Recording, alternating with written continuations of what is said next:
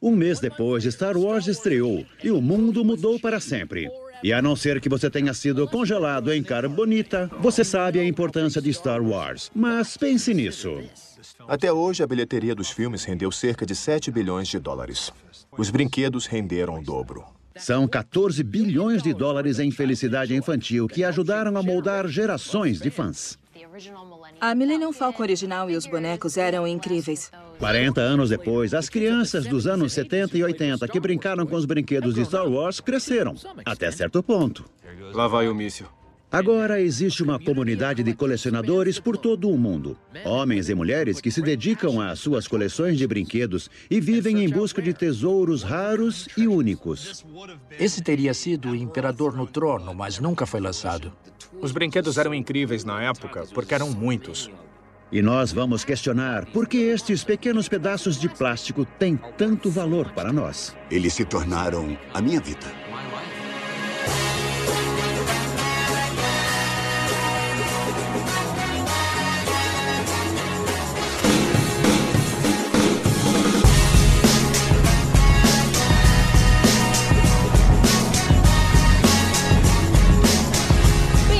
Senhores, a mais um podcast para falar sobre filmes e séries de TV. Nós somos os podcastinadores. Eu sou o Gustavo Guimarães e aqui comigo, imóveis em cima da prateleira, estão Fernando Caruso. Fala, galera. Topei participar desse episódio de hoje só porque eu quero perguntar pro Tibério por que, que a gente chama de action figure um boneco que fica parado. Ele devia chamar inaction figure. Devia... devia chamar, tipo, to look only figure. Não sei. Não, aí depende do quanto você brinca com ela. Quer dizer que quando Bianca não tá aí, rola uma farra de É. refaz todos os filmes e tal. É verdade, tem umas que eu encho aqui, cadê? Aquelas que ficam de boca aberta. Ai, Tibério. Ela fala assim, oh, né? Tipo, Começou cedo hoje. Esse aí é o Desesperation Figure.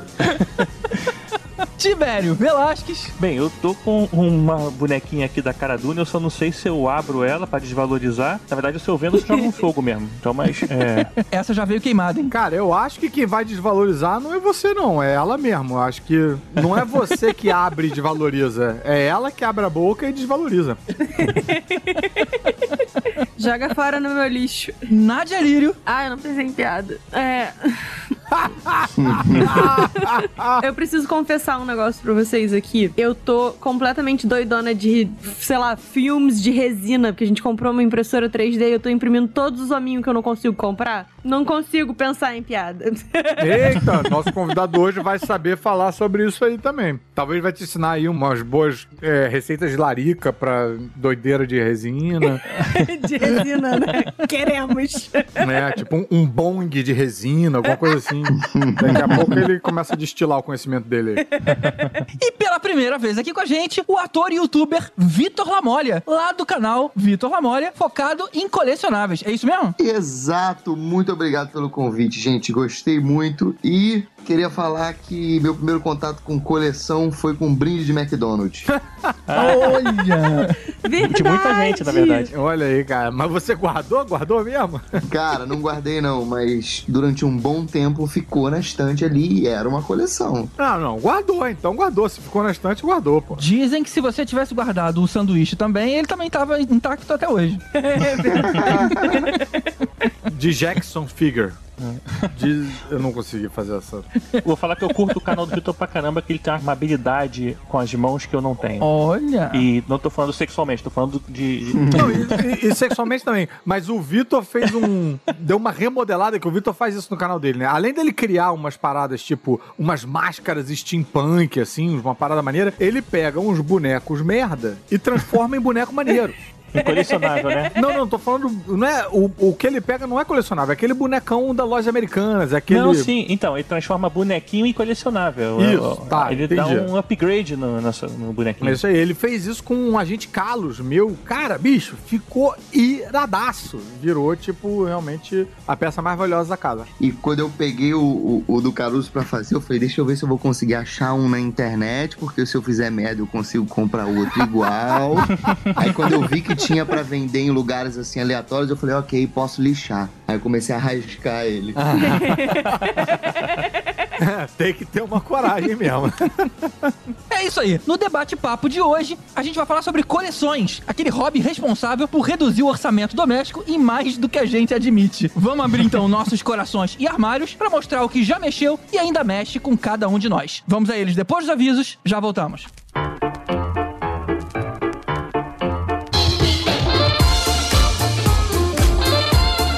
Opa, opa, o aviso de hoje é bem curtinho.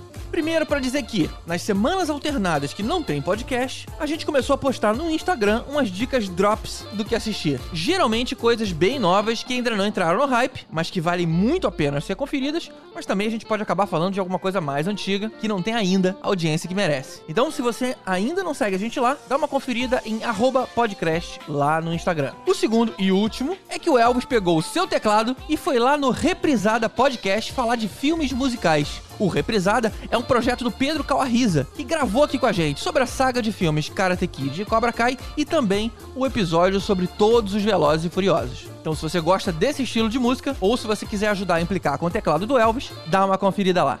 Então é isso. Antes da gente ir pro tema, vamos agradecer aos nossos padrinhos, aqueles caras que mantêm a máquina funcionando. Então, muito obrigado a todos eles, especialmente aos nossos padrinhos e odas: Mário Rocha, Sérgio Salvador, Marcelo Petego, Carolina Lindoso Nietzsche, Draco, Marcel Melo, Rodrigo Alves, Carlos Melão, Igor Brenner, Fábio Matos, Alexandre Bom, Daniel Amaro, Eduardo Starling, Leandro Fonseca, Renato Arcanjo, Ricardo Pires Ferreira, Camila Gildo, Marcelo Leal, Uziel Gomes, Renato Veiga, Lidiana de Góes, Camila Nabuco, José Bessa, Cadu Navarro, Hugo Fagundes e César Farnese, aos Super Sardins, Ricardo Caldas, J. Santos, Wagner Bastos, Marcelo Parreira, José Alexandre Rates, Luan Ferreira e Marcos Negreto, aos Mestres dos Magos, Ricardo Varoto, Bruno Mancini, Tatiana Karlovic, Fernando Tiritã, Mariana Herrera, Marcos Especa e Josué Gentil, e finalmente aos nossos tanos, Lucas Lima, Alexandre Mendes e agora também com o Pedrinho. Muito obrigado a todos vocês que entendem a importância dessa contribuição para a continuidade do projeto. Mas um pedido, o relatório aí do Padrinho anda dando umas engasgadas. Pegamos algumas inconsistências aí nessas últimas semanas e acho que a gente arrumou a casa. Mas se por acaso você é um padrinho do mês passado para trás que deveria estar nessas categorias ou nunca recebeu uma mensagem minha, é possível que a gente não tenha sido informado. Então, se você puder me dar um toque pelo canal que você quiser, Twitter, Facebook, Instagram, eu agradeço para não deixar vocês serem prejudicados por conta desse bug aí no sistema dos caras.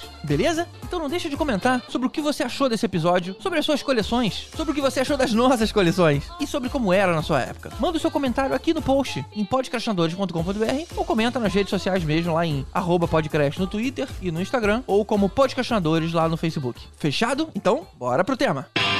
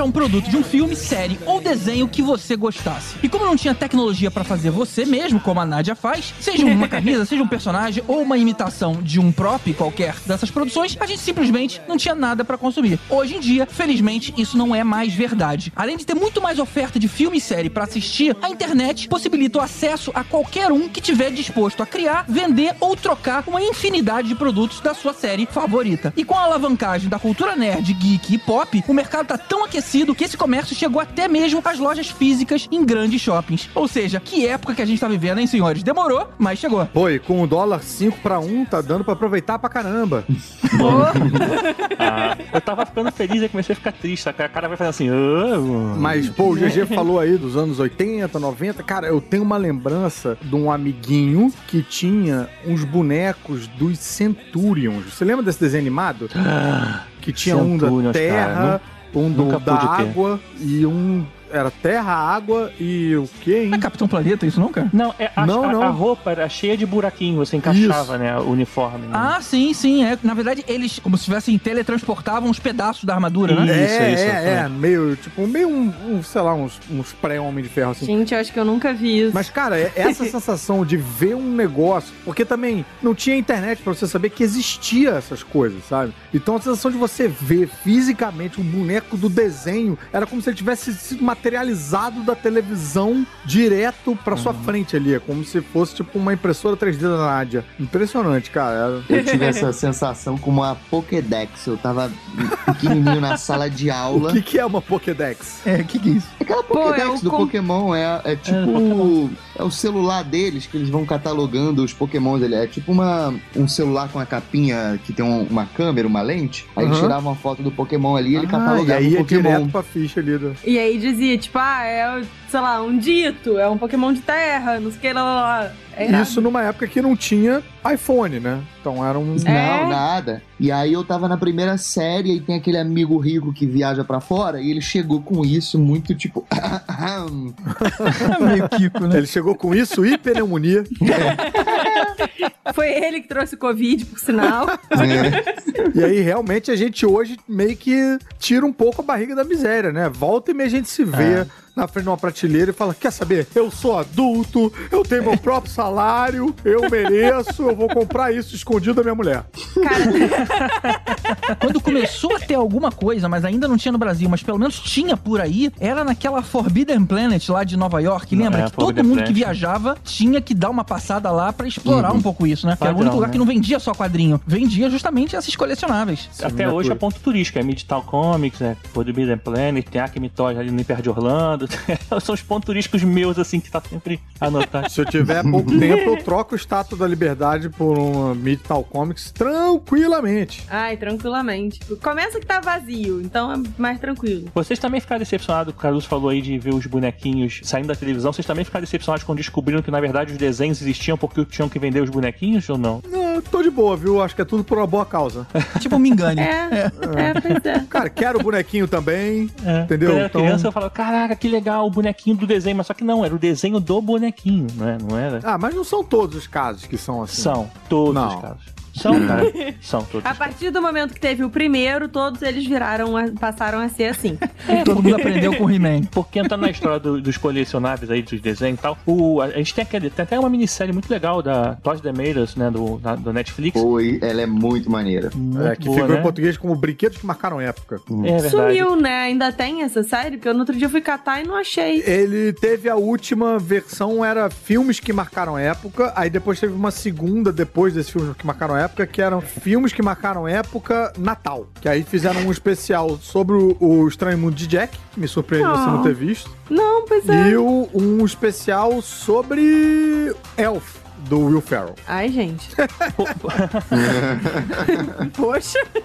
Tem um do Esqueceram de Mim também, o do Esqueceram de Mim, é bem bom. Ah, é. Ah, é, é é. Natal esse também. Não, esse é. esse é puro, não é não? É Natal. E Não, é É, bem, Natal. enfim, mas tem, tem. A questão é que assim, lá a gente vê claramente que assim, o mercado de colecionável não existia até os anos 70, por exemplo. Quer dizer, colecionável existia, mas não colecionáveis voltado ao à mídia e entretenimento, né? Não a séries, a TV, a filmes, né? Esse Uhum. mercado ele praticamente não existia. E aí você tinha soldado de guerra, né? Por causa da, da guerra do Vietnã, isso, alguma coisa espacial nem pensar. Tipo, os bonequinhos que já existiam, né? Tipo, É. os gêneros de boneco. É, e tinha as Barbies que eram voltadas para o público feminino, lá, pra, Uhum. pra todo aquele conceito da mulher americana, é, da década de 60 e tudo mais. Uhum. E aí, quando surgiram, por exemplo, os G.I. Joe, eles falaram, cara, como é que a gente vai vender mais assim G.I. Joe? E aí eles fizeram acordo com a Marvel, fizeram os- os desenhos animados para vender os G.I. Joe. Fizeram os quadrinhos também, né? E os quadrinhos, então, né, com a Marvel. E aí, assim, George Lucas viu nisso uma coisa muito importante, tanto que o George Lucas, parte da grana dele veio do merchandising dos filmes. Ele recebeu, sei lá, 500 mil dólares, sei lá, pelo filme, que o resto é tudo merchandising. Porque ele escolheu, né? Foi visionário nesse sentido. Sim, sim, Uhum. ele já tinha visto esse mercado em mente. Então, assim, ele foi um dos caras que fizeram essa grande mudança, essa virada de chave, né? Pro que a gente tem hoje. Tem uma pessoa aí que é responsável por isso, desse cada filme que sai, você tem mil bonecos de tamanhos diferentes, capacidade de É diferente. Foi, é um cara que começou lá atrás disso. E aí veio o He-Man, mesma coisa, né? E veio todos os outros, tipo Centurion, que É, você falou, sim. Inspectors. Mas, e cara, etc, etc. Eu, eu concordo com tudo que você tá falando. Mas tinham aqueles desenhos que não tinham boneco. O SBT só tinha desenho que não tinha boneco. Porque não chegava o boneco aqui no Brasil. O SBT era muito cagado nessa seara aí. Tu não encontra um boneco da- do, do Cavalo de Fogo, um boneco daquela Get Along Gang, sabe? Não, isso é, isso é, isso é verdade. Porque eu compraria, eu compraria. Sério mesmo? Cara, eu me lembro. Ursinhos carinhosos ali. Eu me lembro da minha frustração com os Pupples, que existia, mas eu não encontrava em lugar nenhum. Que era aquele ursinho que virava uma bolinha. Pupples! tananana. Mas eu não sei se isso bate em vocês, mas hoje em dia tem tanto boneco de tudo quanto é filme, porque os que eu acho mais legais são os que não tem, que eu não vejo, de coisa antiga. Sim. É, sempre assim. Por exemplo, é, eu tenho um monte de Funko Pop aqui. Cara, os que eu mais gosto são os que eu não vejo boneco por aí. Sei lá, eu tenho o Uhum. Funko Pop do Homem-Aranha. Ah, é legal. Mas, cara, eu tenho os vilões do Esqueceram de Mim. e Eles são muito mais maneiros. Ah, isso é, verdade. Não, os critérios das prateleiras de Funko Pop do Vitor vale um capítulo. Vale um capítulo. Até porque tem um outro Critérios. capítulo paralelo que é a argumentação com o cônjuge, né? E o Vitor também tem toda aí táticas e tal pra conseguir a liberação dos Funko Pops pela Tati. Eu tenho uma, uma. A gente, pessoal no colecionável tem uma regra que fala assim: você me vende pelo preço que você fala pela sua esposa que ele custou. né? É, tipo, ninguém, ninguém vende, né? Porque, tipo. Vende pelo preço da esposa. É. Quer dizer, isso soa mal, né? Isso soa esquisito. É. Me, me venda pelo preço que você falou pra Não, sua é esposa. porque é muito fácil aparecer, porque a- a- ela não tem uma memória tão boa de lembrar qual era o boneco que eu tinha. Então, se aparece um, ela nem sabe. Tipo, às vezes ela olha e fala assim, mas esse aqui já tinha? E, tipo, é um dos meus primeiros. Eu falo, não, tinha. E ela não lembra. Aí se surge um novo, ela, nossa, nunca vi esse. Eu falo, é, tem um maior tempão e eu comprei semana passada. Certamente ela faz a mesma coisa com você com um sapato, com aquela bolsa, sabe? Você É. acha que tava ali, mas não, não. Isso, sempre tive essa. Ou com homens.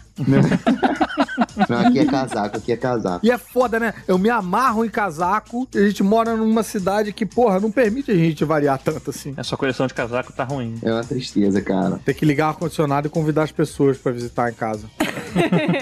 Não, eu tenho um casaco do, do Avengers que é muito maneiro, eu não consigo usar ele. É, agora a gente não consegue usar mais casaco nenhum porque ele não tá saindo no frio, não tá saindo. Isso tudo, na verdade, é um dos motivos de eu ter, deixar minha coleção meio bagunçado sempre. Porque se tá arrumadinho, você vê- sente a diferença quando a esposa olha assim, ela fala, esse boneco já estava aqui, né? Tipo, então o ide- ideal é sempre botar meio abundante. E as caixas também ocupam espaço. Então, a caixa também, se você arrumar todas as caixinhas bonitinhas, quando chega uma nova, aparece. Então, assim, o macete, você, colecionador, é deixar a coleção sempre bagunçado. um, um pouquinho desarrumada. Cara, a gente, a gente aqui em casa tem uma coleção gigante de bonecos de Star Wars da Cotobuquia, né? Aí nesse lance, assim, de não dar pra ver e tal, o Marcelo Pereira, que faz às vezes as artes aqui pra gente, Uhum. ele deu um boneco que tava faltando na nossa coleção pro Rafael. Só que era um boneco que ele tinha, já tava aberto e tal. A nossa coleção tá toda aberta para desespero de muito colecionador. É. Era um Trooper, né? E a gente pegou e colocou ele na, na prateleira pra ver em quanto tempo o Rafael percebia. Mas, porra, era um Trooper todo branco, no meio do monte de Trooper todo branco. O Rafael não via, não via, não via. A gente foi ficando nervoso. Aí a Renata começou a rir e olhar pra prateleira. Aí o, Ra- aí o falou: Cara, ferrou, vocês sacanearam alguma coisa da minha prateleira. Aí eventualmente ele achou. Mas foi, assim, na base da bagunça também, porque como já tava tudo junto. Cara, esses da Cotobuquia são muito maneiros, né? Caramba. É, eu gosto bastante da nossa coleção, tenho muito orgulho. Aliás, a casa do Tibério, cara, nossa senhora, cara. Eu, se eu, se eu fosse prefeito, eu vou fazer um decreto pra abrir pra visitação. De acordo.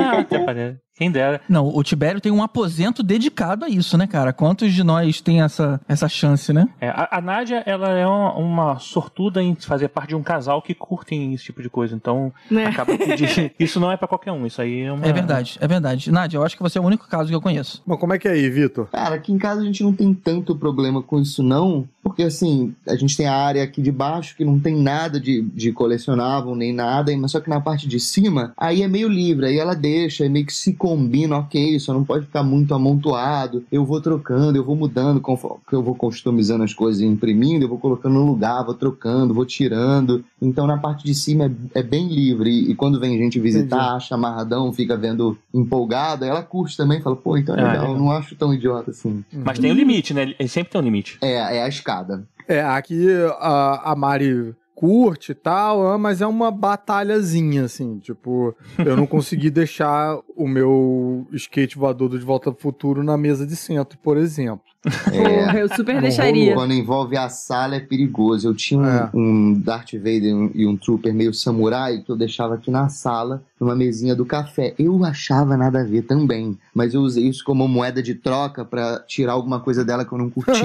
eu falei, eu vou deixar na sala, que ela não vai gostar, e ela vai botar uma parada que eu não curto também. Eu vou falar, tá bom, eu tiro o samurai dali. Aí eu tirei e ela tirou a parada dela. Porra, essa é boa, cara. Olha aí, cara. Deixa, calma aí, deixa eu anotar aqui. E você acha que ela não vai ouvir o podcast, né? Não, eu, eu já entreguei isso, eu já entreguei. ela.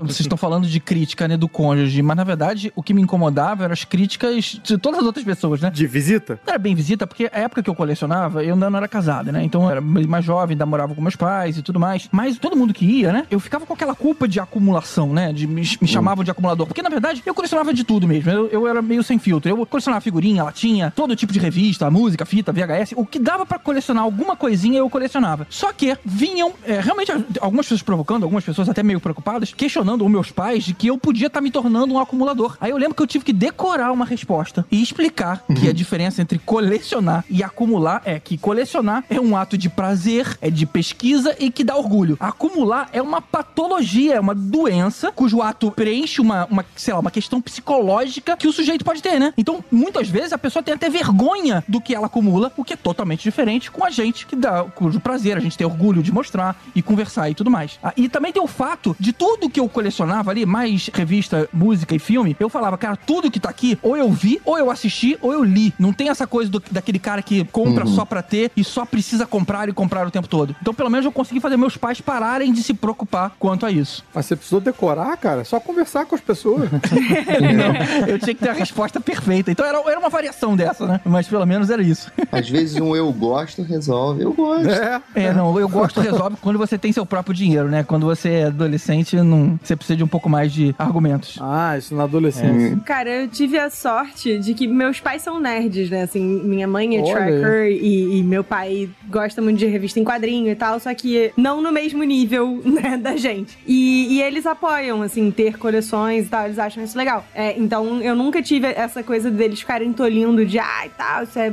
tosco, nem nada disso. E meus amigos também todos sempre foram nerds, então todo mundo achou maneiro colecionar. Só que eu, eu tive uma experiência mais ou menos parecida em relação a cosplay. É, Eu tinha um chefe que julgava muito cosplay. Ele ficava, ai, tá ridículo e fantasiado. Mas o que, que isso tem a ver? O chefe. Porque É. você ia fantasiado pro trabalho? Não, porque ele soube que eu fui numa pré-estreia do Conselho Jedi e tal, não sei o que. Ele veio perguntar, ah, mas você vai fantasiado, assim, tipo, tirando farofa com a minha cara. Gente. Aí eu falei, cara, Tirando farofa. Essa é nova pra mim, desculpa. É. Eu não posso passar direto por tirando farofa. Né? coisa da minha família. É, aí eu falei, cara, você não vai nos jogos do Flamengo, tipo, com o uniforme completo do time, assim, Fantasiado de jogadorzinho? fantasiado de jogadorzinho? É a mesma coisa. A diferença é que eu faço isso uma vez no ano, você faz isso todo domingo. Aí foi tipo. Achei uma excelente resposta. É, né? Essa aí é pra decorar, hein, GG? É, né? Tá vendo? Eu devia ter conhecido a, a, a Nadia antes. Deixa eu me fantasiar e deixa eu colecionar meus hominhos. Eu em cada uma. É, todo mundo é maluco, né, cara? A gente tem que respeitar a maluquice de cada um. Vai dizer que a Isso. maluquice de um é melhor, melhor do que a do outro. Eu odiava isso que você falou de fantasia de jogador de futebol, quando tinha festa fantasia e alguém fantasiado de jogador de futebol, eu ficava muito É. revoltado. Eu falava, cara, eu quero parar de falar com você. Você não, não tem. Você teve a preguiça de pegar Cê- uma roupa que você é usa todo dia. Aí eu É muito isso. vai Eu prefiro preto, que né? não vá de fantasia do que, tipo, ah, sou jogador de futebol. É. Não tá, não tá. Você tá de bocó. É tipo a pessoa que vai na fe- no Halloween todo de preto. Tipo, É, Todo o cara que vai dia, de roupão, é tipo... Ou o cara que vai de Fox Mulder, aí ele só coloca um terno e um crachá, assim, escrito FBI. Se você tá ouvindo isso isso e você faz essas coisas, peça é um bocó. desculpas na área de comentários, tá? Isso. Essa é a sua chance de se redimir. Vai na área de comentários e pede desculpas, diz que não vai fazer mais. Ó, samba canção também é preguiçoso e, e Também. diabinha. E pelado também, nunca vá, porque o pessoal cria. Não, depende da É festa, bom depende da festa. Sabe uma fantasia preguiçosa que eu achei muito boa? Um amigo meu uma vez, tipo, foi convidado pra ir num bloco, assim, em cima da hora, não sei o quê. E aí ele saiu de casa, literalmente, com um avental e uma, uma colher de sopa, tipo, uma concha. Uhum. E aí as pessoas perguntavam pra ele de que que ele tava e ele dizia que ele tava dando sopa. Essa, essa Ah. eu não achei ruim, porque assim... Mas é carnaval, é outro, carnaval é outro jogo. Rolou, É, é, é. outra vibe. E assim, rolou um, um, uma- um processo de raciocínio ali por trás daquela roupa preguiçosa, entendeu? Foi Sim. tipo, ah, eu tô dando sopa. Foi. Mas tem Então esse rolou. objetivo, entendeu? Tem É, essa. pois é. É, na festa, quando você faz isso, você meio que estraga a festinha do. Entendeu? O anfitrião pensou com carinho, decorou, tá, criou um tema, sabe? É filme dos anos 70. Aí o cara fala, ué, eu sou o Zico dos anos 70.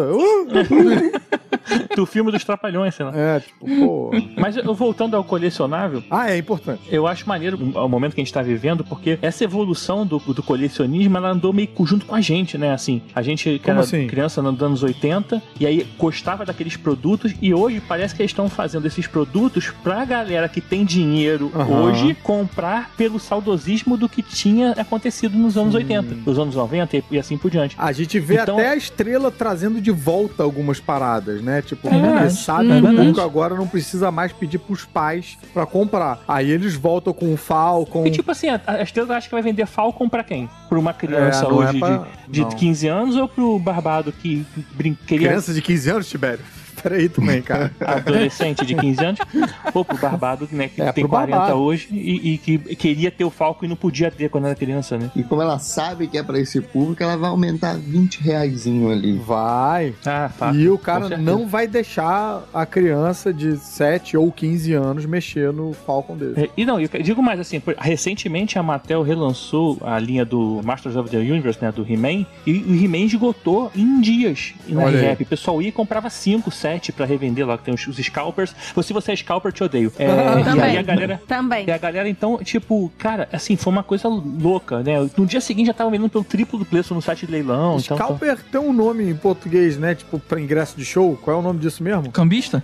Cambista. Cambista. Cambista de action Cambista figure. de boneco. Cambista de boneco. Cara, e tem muito, assim. E esse cambista de boneco tá tendo com boneco de, de loja americana, porque eu compro pra fazer a customização o mais barato. Aquele Aham. tipo, o super-homem basicão, duas articulações, que é tipo 40 reais. E quando dá em falta, você entra no Mercado Livre, tá 300, 400. Eu falo, caraca, não é, é tipo... Olha, tem Nossa. alguém de olho nesse mercadinho aí. Tem tem. muita gente, cara. Vem cá, deixa eu fazer. Eu sei que tá cedo pra esse momento aqui, mas eu queria fazer uma pergunta muito pessoal que eu gostaria muito que vocês abrissem o coração de vocês. Que eu tô aqui abrindo meu coração pra vocês. Eu devia estar fazendo isso em 90 minutos de gravação, mas não tô, me, não tô aguentando. Vai ser agora nos- no, no primeiro tempo mesmo. Sentindo que é um momento catártico. Vai, Caruso, vai rolar. A gente tá aqui pra te acolher.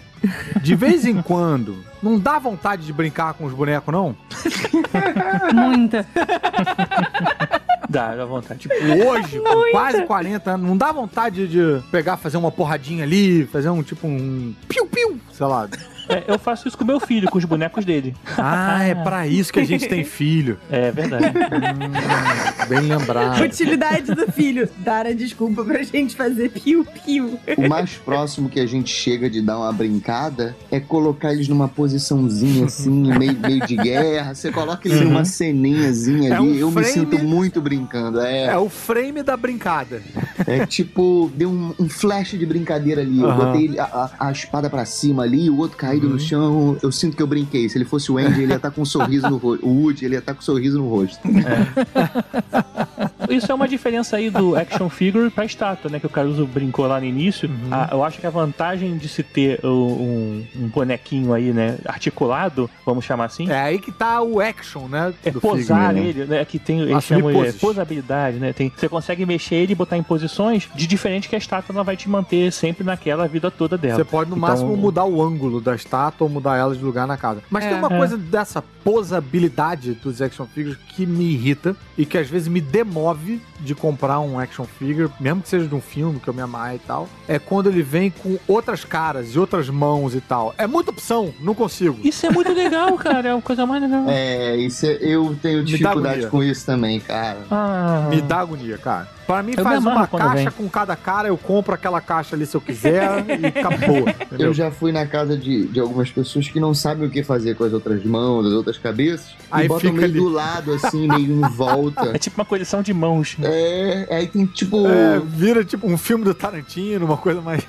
Aqui em casa é, é padrão serial killer, assim, a gente tem uma gaveta com vários braços, pernas, caras, Nossa. coisas e tal, porque assim, é ali que A fica. gaveta Não- dos membros. É. E as caixas? Vocês jogam fora? Pô, e as caixas são maneiríssimas, né, cara? Dá uma dor também, cara. É, eu, eu jogo fora. Eu tenho a minha caixa do hoverboard até hoje, cara. Que, e nem, Entrando- e foi o Student que me deu o hoverboard. E, cara, e a caixa é muito maneira, porque a caixa, ela, ela finge que é uma caixa real de hoverboard, sabe? Como se ele fosse Ah, vendido assim Ah, no... eu já vi uma caixa hoverboard, eu sei como é que é. cara, é muito maneira. Tá aqui, tô olhando pra ela. Tá escondida aqui.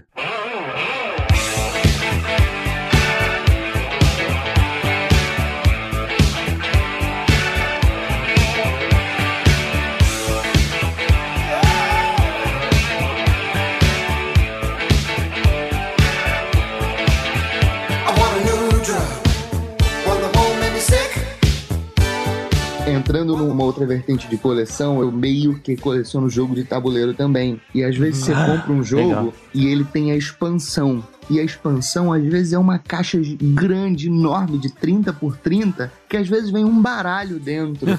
E aí é. você fica, putz, aí você bota o baralho dentro da caixa original, aí você tá com a caixa da expansão grande, E a caixa é linda. É. Nova, cheirosa, com cheiro de, de cartonado, e você joga ela no lixo. Ai, que dó, cara. Você consegue? Cara, é? Porra. Eu, eu é, tem que jogar, porque Eu prefiro Não decorar tem, uma frase e explicar pros meus amigos que é um negócio que me dá prazer, porque... É, o, o- uma- o maior problema que eu tenho hoje é caixa. Aí o que, que eu faço? Tem um limite, né? Eu tenho um armário que tem um limite que cabe em caixas. Aí quando Aham. chega um novo que eu tenho que colocar, eu escolho uma pra desfazer. E aí eu penso assim... É Big Brother do armário. Big Brother da Mari. Big Box Brasil. É, será que eu posso vender isso no futuro? Se eu quiser vender no futuro, eu tenho que guardar a caixa pra não perder a valorização dele. Mas aí se é um, um boneco que eu tenho muita peça, assim, pecinha, aí eu prefiro guardar na caixa. E aí, tipo, eu faço um, tem um, todo um, um esquema psicológico que eu inventei na minha cabeça que eu sei ou não se eu jogo a caixa fora daquele boneco. E tem uns que, assim, que não é o caso de nada disso que a gente tá falando, mas tem uns que a graça é guardar na caixa. Tem uns que eles fazem agora, não sei se vocês já viram, uns bonequinhos toscos que nunca fizeram, de filmes que nunca tiveram bonequinhos. Tipo. Ah, é, sei quais Sabe o que eu tô falando? Um, Sei, que eles sei. pegam, tipo, fazem do De Volta ao Futuro e fazem a cartelinha, como se fosse um boneco tosco dos anos 80, tipo, aquela articulação Uhum. tosca de. Aí é. É. maneiro guardar com a cartelinha, né? Tipo, com a parada É. toda. Porque quando você tira ele dali, às vezes ele nem parece tanto quanto o, O original. É, o, o filme. No- Você não, você não olha, às vezes, tipo, sei lá, um, um cão de aluguel, você fala, que que é isso? É Men in Black? É um maluco de terno, sacou? Mas quando tá na caixinha ali, com a, a cartelinha e tal. Mas eu acho que a pira dessa coleção é isso, é, é você guardar na caixinha. É, né? Eu tenho que confessar que uma vez eu comprei uma que era só a cartela sem o boneco. Era como se vendesse um boneco do Homem Invisível. E aí a cartela é tão engraçada, cara, a, a descrição, com articulação, já vem com pilhas e tudo mais, mas não tem nada ali dentro, sabe? Cara, eu compraria essa pela piada, eu achei muito boa. É muito legal. Essa a gente pode imprimir e fazer também. É. E eu acho legal, quem não tem essa cartela, levar isso para um nível maior, deixar um espaço na sua prateleira ali, com um vão e, e faltando, nitidamente faltando um boneco. Talvez até com uma base, né? Um É, base, né, assim.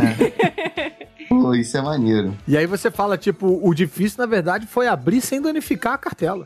Pior que eu tinha um boneco que o pessoal estranhava aqui em casa, porque eu tinha o boneco da Ayrton Senna e eu acabei vendendo ele, porque foco na coleção. Aí eu peguei a base do Ghost Rider e botei, aí vinha assim escrito embaixo Ghost Rider. Hum, Que vacilo, brother. Caraca. Sacanagem. GG curtiu. Vem cá, deixa eu aproveitar e perguntar pra vocês. Qual foi a primeira coisa que vocês colecionaram? A primeira? É, a sua primeira coleção. Decepções. Ai. Ah, não, tadinho. Depois que o Vitor falou dos bonequinhos do McLanche Feliz. Acho que a minha primeira coleção foi, assim, entre bonecos do McLanche Feliz, adesivo que vinha no caderno ou bonequinho de Kinder Ovo. Ah, mas vale essas coisas assim, tipo, indo lá pra É, trás né? na infância? Mas aí eu não considero coleção porque eu tava brincando. Tava, era É, era é o uso capião. Ela tava. Ah, olha só, não foi essa, não tinha essa Não tinha essa definição, regra. Não, tô pensando na primeira coisa que eu botei na prateleira, assim. que eu- Porque, tipo, vai ficar aí, eu vou olhar pra você. Eu sempre juntei muita coisa. Tudo que podia juntar, eu juntava. E eu colecionava álbum de figurinha e eu entrei numa de guardar as sobras e eu deixava na estante dentro de latinhas. Cara. Foi assim, uma das primeiras coisas que eu falei, eu vou guardar isso daqui. Eu gostava muito de guardar. Como assim as sobras? Repetidas, é isso? As repetidas, eu ia Ah, guardando tá. as Você repetidas. está guardando envelope rasgado. Não, não. Eu lembro que tinha uma época que eu guardei embalagem de doce, tipo, hoje eu comia um Kit. Kat, eu guardava a embalagem. E aí Eita. eu guardava no latinho, eu falava, nossa, vai ser É, muito aí maneiro a fazer frase um do quadro GG não isso. se aplica, É, não, é, aí começa da formiga. Mas eu, não, mas eu guardava porque eu falava, nossa, não vai ter mais esse chocolate e eu vou poder fazer um quadro bonito com essas embalagens. Entendi. Era matéria-prima pra você fazer. É, aí minha mãe jogou fora, mas pô, imagina hoje um quadro com um chocolate surpresa. É, tinha um, o Ah, é surpresa, ele tinha uma, uma placa, né, que você colecionava. Tinha um negócio colecionável, é. Tinha, eram uns negócios de papelão. Agora, eu tô lembrando aqui, acho que a minha primeira coleção com consciência foi quando eu cliquei a chave ali com as minhas revistas em quadrinhos. Que assim, as revistas infantil juvenil, Turma da Mônica, Menino Maluquinho, as coisas que eu lia na época, né? De Recruta Zero, Recruta Zero nem era da minha época, mas eu pegava em sebo. Mas tinha, eu lia de tudo, Turma da Arrepio e tal. Tudo isso ficava meio que por aí, né? Espalhado e tal. Quando eu comecei a ler A Teia do Aranha, que eu li a primeira, gostei pra caramba, li a segunda e tal. Teve um momento em que eu, eu pensei, tipo, peraí, preciso guardar isso, organizado. Isso não vai dar pra ficar espalhado junto com as outras paradas, porque eu vou querer ler de novo, vou querer consultar alguma coisa. E eu acho que é ali que formou o gen do colecionismo. Minha história é igual a sua, cara. Eu realmente também lia muito, mas ela passava por mim. Ou eu lia no consultório médico, que é a turma da Mônica e tudo mais. Como eu gostava de três super-heróis, eu gostava do Super-Homem, que não era o Superman na época, era o Super-Homem. Eu gostava dele por causa do Christopher Reeve. Eu gostava do Homem-Aranha por causa do Nicholas Raymond. E gostava do Batman por causa do Adam West. Então eu comecei a ler essas três. Mas tu não gosta de super-herói, cara. Enfim, Eu era depois a gente criança, conversa cara. mais isso. Eu era criança.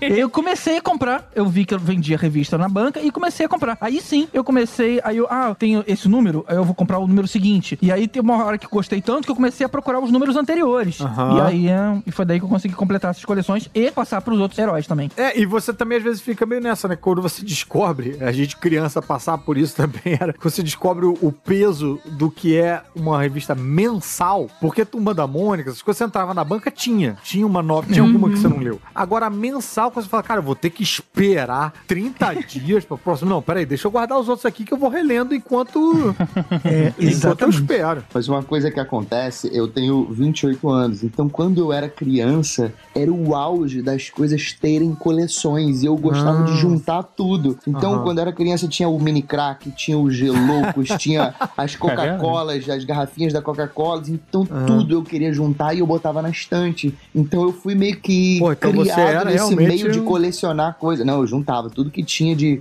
coleçãozinha, eu queria e eu botava na estante lá, até eu enjoar e pegar outra. É, não, curioso é isso, de botar na estante e tal, que é, é realmente já o pensamento do colecionador mesmo. Aí quando virou boneco, eu acho que foi com aquela dos Simpsons. Que vendia, Ah. veio no ovo de Páscoa. E aí eu peguei, tentei comprar lembro. vários ovos de Páscoa pra ter pelo menos a família ali. Aí fez tanto sucesso que eles começaram a vender em avulso. Aí eu fui comprando, fui juntando todos, fui botando. E foi a primeira vez que eu tinha ali, assim, Maneiro. todos, vários. Eu tenho até hoje guardado. É, e aí eu falei, putz, acho que eu gosto é de boneco. Assim, essa parte dos quadrinhos eu também passei muito assim. Até que uma vez eu tava contando, tinha um sebo aqui perto de casa que você dava dois gibis e você trocava por um. Aham. Então essa coleção de quadrinhos nunca foi uma coleção, porque eu sempre acabava trocando pra ir lendo. É que nem tuas caixas do. É, eu levava dois da Turma da Mônica, aí pegava um novo da Turma da Mônica. Levava dois de super-herói e pegava um super-herói. Então, até os formatinhos hoje, já tenho poucos guardados até hoje. Eles tinham essa regra que, que tinha que ser do mesmo padrão? Tinha, tinha por causa do preço. Mas aí quando eu comecei a. E aí, G.I. Joe e outros bonecos assim que eu brincava muito do Rambo e tudo mais, eu tinha pra brincar. Mas quando eu comecei, chegou uma época que eu não brincava mais e eu me interessava porque era por boneco de Star Wars. Esses bonecos da Hasbro mesmo, sabe? Uhum. E aí Uns que eu achava eles bem assim. feitos. É, que já era mais bonitinho. Era- eram pequenos, né? Mas eram mais bem feitos e tudo Aham. mais. E saiu um personagem de quadrinhos, saiu uma linha que era toda de universo universo expandido Eita, da Dark Horse e tal. E aí eu comecei a comprar eles. E aí foi quando eu vi que eu tava colecionando mesmo, que é quando a Hasbro lançou um Star Wars Unleashed, que eram estátuas de plástico da Hasbro, sabe? Assim, era, era um passo acima do boneco, né? Aham. E eram um pouco maiores. Eu falei, cara, isso é... Aí eu, até hoje eu tenho, só que eu não coube aqui em casa, eu levei pra casa do meu pai. Rapaz,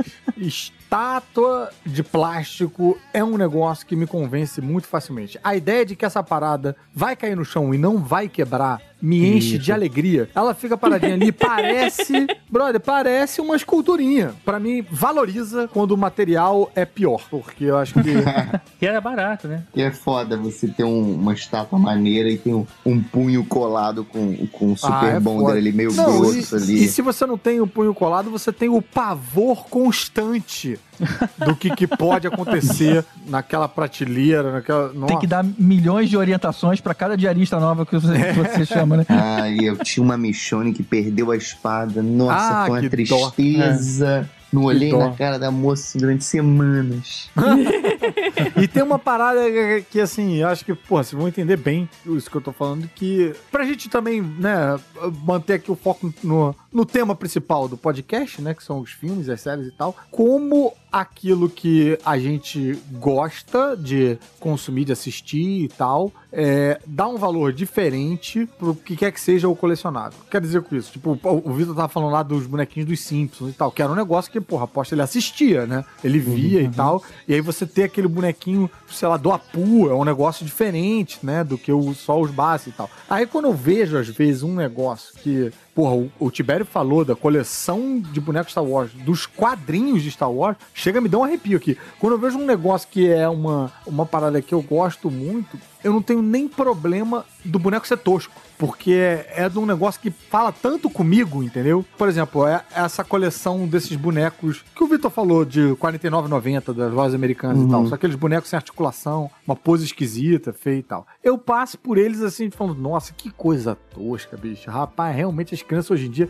têm critério nenhum. Nunca que eu vou comprar um negócio desse Homem-Aranha 2099, não. Aí, eu, se eu vejo Homem-Aranha 2099, que é um negócio que Dá três, moça. eu nunca ia encontrar e tal. Vale a pena explicar que o 2099 não é o preço, né? Não, é. Não.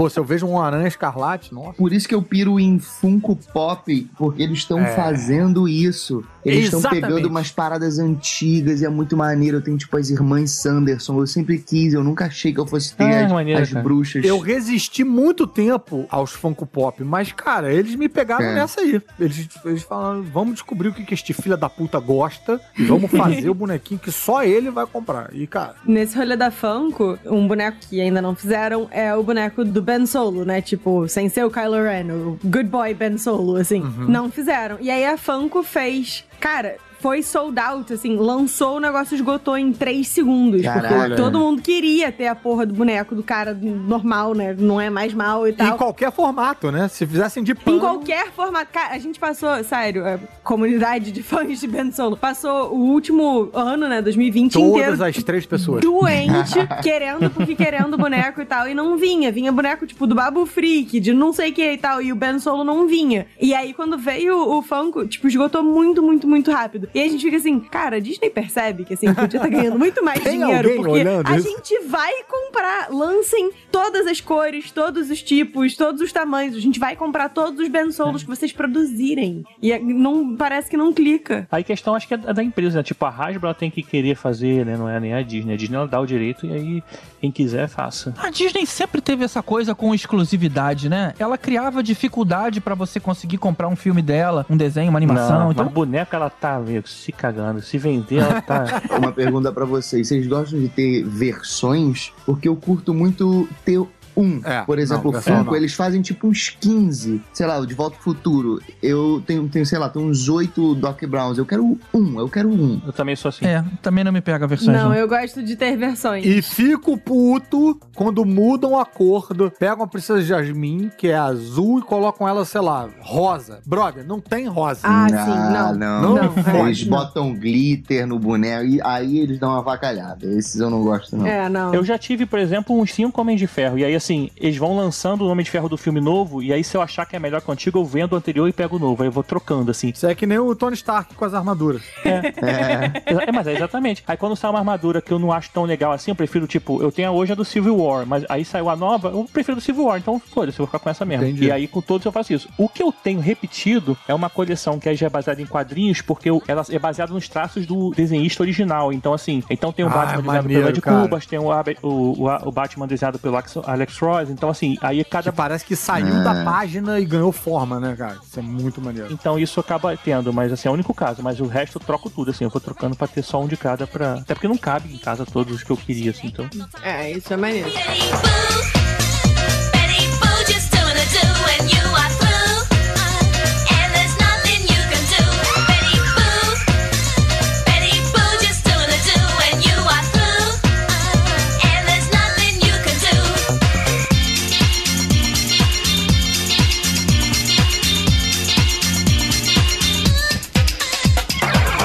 Uma parada que, porra, isso mexe comigo também. Acho que a Molha talvez tenha também essa, essa tara aí.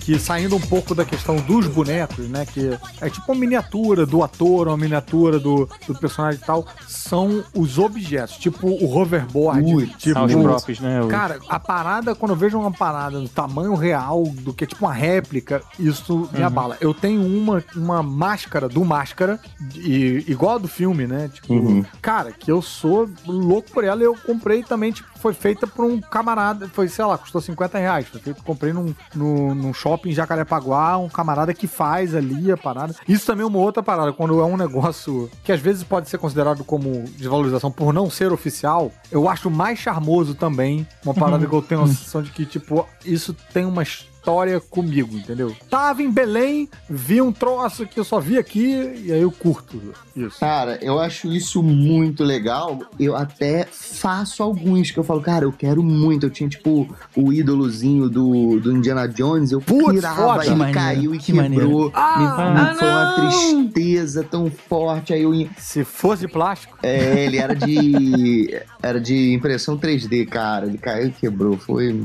Eu não coleciono action figure, não tenho nenhum. Na verdade, eu tenho um do Jack Bauer, Irado. mas eu, eu parei de olhar pra ele porque ele perdeu a arma. E, pô, um Jack Bauer sem arma? É, né, Não faz o menor É sentido. aquele chutando a porta, eu também tenho esse. É, isso. Pô, Foda. aí é foda. É, aquele é muito maneiro. Cara, o Vitor imprime uma arma pra você, viu? Se você conversar com ele direitinho Cara, aí. e vou te falar, deve ter o arquivo da arma desse Jack Bauer. Olha só. Deve ser comum as pessoas perderem essa arma. Mas o meu ponto é o seguinte, eu acho que me animaria de justamente ter prop, é, Aham. sobre, uh, esses props falsos, né? Eu lembro que uma vez eu vi vendendo numa loja, mas tava caro e eu, eu acabei passando, mas me arrependi. Da dinamite que o Coyote usava no Papaléguas. Aí tava escrito Acme. Nossa, irado. Aí tinha um fiozinho que aí até, que é onde estavam as bananas amarradinhas, cara. Mas tudo meio estilizado de desenho animado. Cara, tão legal. E tamanho supostamente real, né, cara? Até hoje eu lembro de, de não ter comprado isso e. e- Tamanho de um coiote adulto.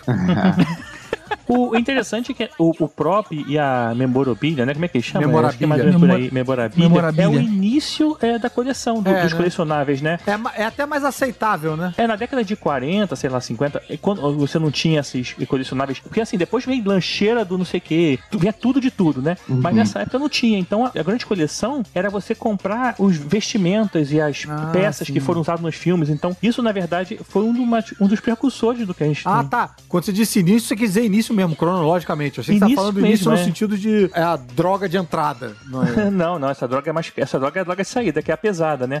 É cara pra caramba. A gente curte esse meio assim, eu, eu comprei ali, fiz, mas tem uma galera que coleciona o objeto real. Inclusive tem uma série que É, eu aí babei é- muito aí é- no, no Disney Plus que chama. Ah, eu, é, em inglês é Prop Culture. Eu não sei o nome Ah! em português, não lembro. Prop culture, é, eu, eu tô ligado. É Não sei alguma, o que é nome em Hollywood. português não tem nada a ver. É tipo os bastidores de Hollywood, é um negócio assim. Cara, eu, eu babava cada episódio, porque cada episódio tem um tema. Sei lá, hoje é Mary Poppins, e o maluco vai atrás de tudo. Vai Ixi. do guarda-chuva, do figurino, e você fica olhando. Tem gente. Ele vai atrás de alguém que colecionou, que juntou, que comprou no leilão. Ele tem a coleção pessoal, ele leva, às vezes, um item pro ator e o ator não vê aquilo há Isso, 25 anos aqueles- e pega a parada. Aqueles passeios de. Que em Los Angeles tem isso, né? Passeios de estúdio. Brother, isso Uhum. pra quem gosta de filme e de série é assim. É de pirar o cabeção. Você faz uns passeios por trás ali que você passa pelos os próprios dos filmes. Aí você vê o piano de Casablanca, você vê umas coisas e fica tipo, meu Uhum. Deus do céu. Tipo, parece que você tá perto do Olimpo. E eu sou ator, trabalho com essas paradas, bicho, esquecia completamente, cara. Quando eu tava lá, eu ficava tipo, caraca, olha, a Rachel sentou aqui. Porque a, a diferença da coleção, que eu acho que assim, o que, que seja coleção, pelo menos pra mim, é você estar perto de uma coisa que você gosta muito e você não pode estar o tempo todo, né? Por exemplo, Aham. você não tem como ficar assistindo Star Wars 24 horas por dia, Uhum. mas você ter um bonequinho de Star Wars do Darth Vader na, na sua mesa do trabalho, te lembra uma parada que você gosta, não traz uma sensação legal, né? Sim. Então acho que o, o colecionável é muito disso, né? Você, é, sei lá, se sentir mais próximo de um produto de entretenimento que você gosta, é, É, no como caso você visse filmes e um, séries. um pouquinhozinho do filme no caminho do seu computador. E o É, legal tipo, é que eu uso isso pra atrair algumas pessoas. Por exemplo, quando eu comecei a botar um monte de Funko aqui, a Tati achava legal, gostava, mas não, nunca eu vi alguma coisa que, que laçou ela. E eu vi vendendo o Funko do, do Príncipe Akin, do Ah, Príncipe em Nova aham. York. E esse é o filme favorito da vida dela. Eu comprei, dei pra ela, ela falou: tá, entendi qual é a tua com esses bonequinhos. Eu, no bom, aniversário da Banana, dei o Funko do RuPaul. Ai. Bicho, ela Nossa. chorou, cara. Eu comprei Pô, que maneiro. eu- numa viagem que eu tava com ela, encomendei pela Amazon pra entregar lá, e aí toda uma massa pra manter escondido durante três meses pra chegar no aniversário dela. E foi bem no, no momento daquele momento da quarentena que, tipo, tava ninguém saindo, saindo pra nada mesmo, sabe? E Então, você ficou Aí, ansioso aí. pra dar pra ela? Eu fico. Você- eu, Fiquei, eu ficaria, fiquei. tipo, uns dois meses assim. Mas consegui produzir isso num aniversário, porque foi importante fazer um aniversário bacana Aham. com ela em isolamentaço, sabe? Aí consegui produzir um Funko desse, tipo, sem sair de casa, cara, ela ficou emocionada. foi maneiro. maneiro. Aqui em casa eu fiz com a minha esposa, sabe o quê? Com um boneco do Bon Jovi e do Rich Sambora. Irado. Que ela Ai, que adora, irado.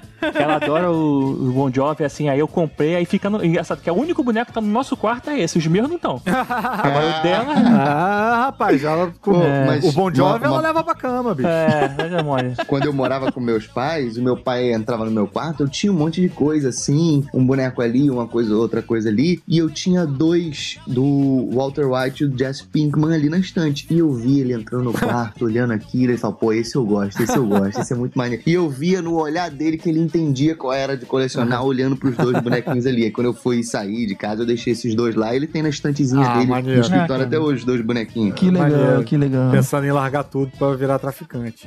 É, Cara, a gente tava falando dos props. Aqui em casa a gente tem uma boa coleção de props de Star Wars, né? Uhum. Eu lembro quando a gente foi no Galaxy Z, entrar, tem uma área ali que é tipo o Den of Antiquities, que é como se fosse uma loja de antiguidades. Entrar nessa loja é tipo ficar com um torcicolo, porque tem um monte de prop reproduzida que vai até o teto da Aham. loja. A loja tem um pé direito super alto. Aí você fica, tipo, só olhando pra cima, desesperado, assim. É daquele filme, é daquele personagem, é não sei o quê, tentando identificar tudo. E é muito maneiro. Queria roubar todas as coisas da loja de antiguidades. Cara, e essa sensação do Galaxy Edge, eu acho que o próprio ele também tem um pouco isso, né? De você. Que nem o Tibério falou, quando você tem uma miniatura ali, um momento ali, tipo uma escultura maneira do Darth Vader fazendo uma parada ali na sua mesa de escritório, que você olha pra aquilo, entre um trabalho e outro ali e tal, te faz pensar nesse filme e tal, te faz pensar ser. É, Ser transportado, de novo, né? você assiste um pouquinho ali do filme e tal.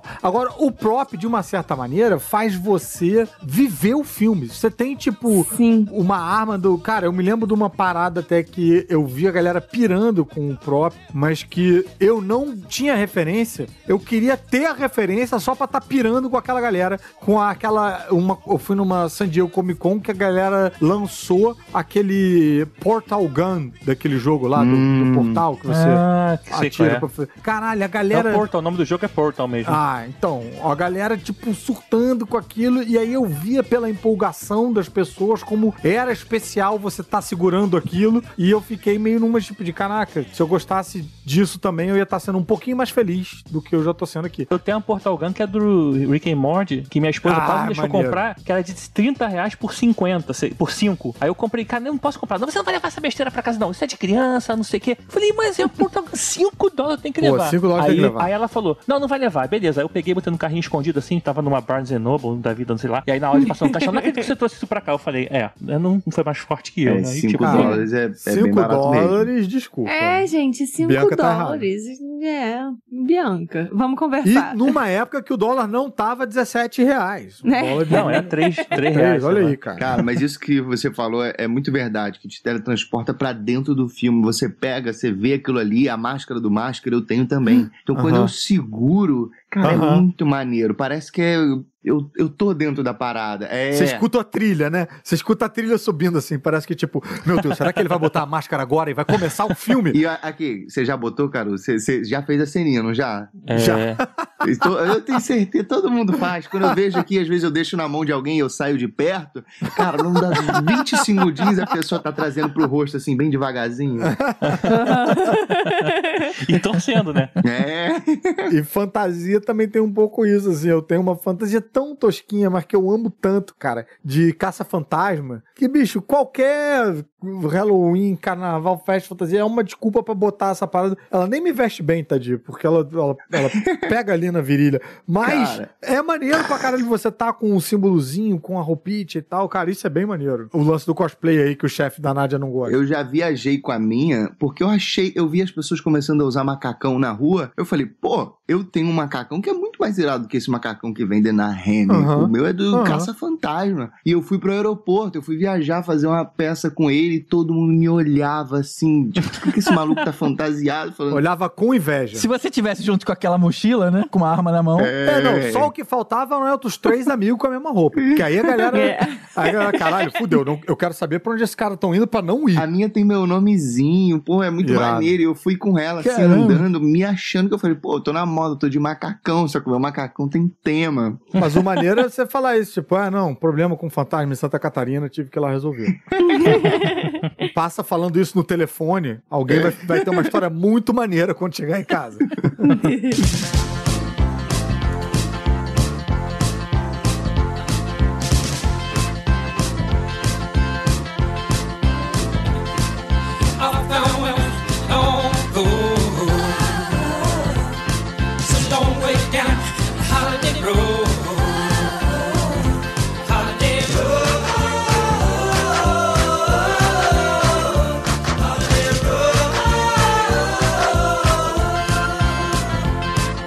tenho uma lembrança muito remota do que pode ter sido a primeira vez que eu me dei conta de um produto com cara de brinquedo não ser pra brincar. Eu, por exemplo, não conheci meu avô, mas na casa da minha avó. Vai querer musiquinha do Elvis também.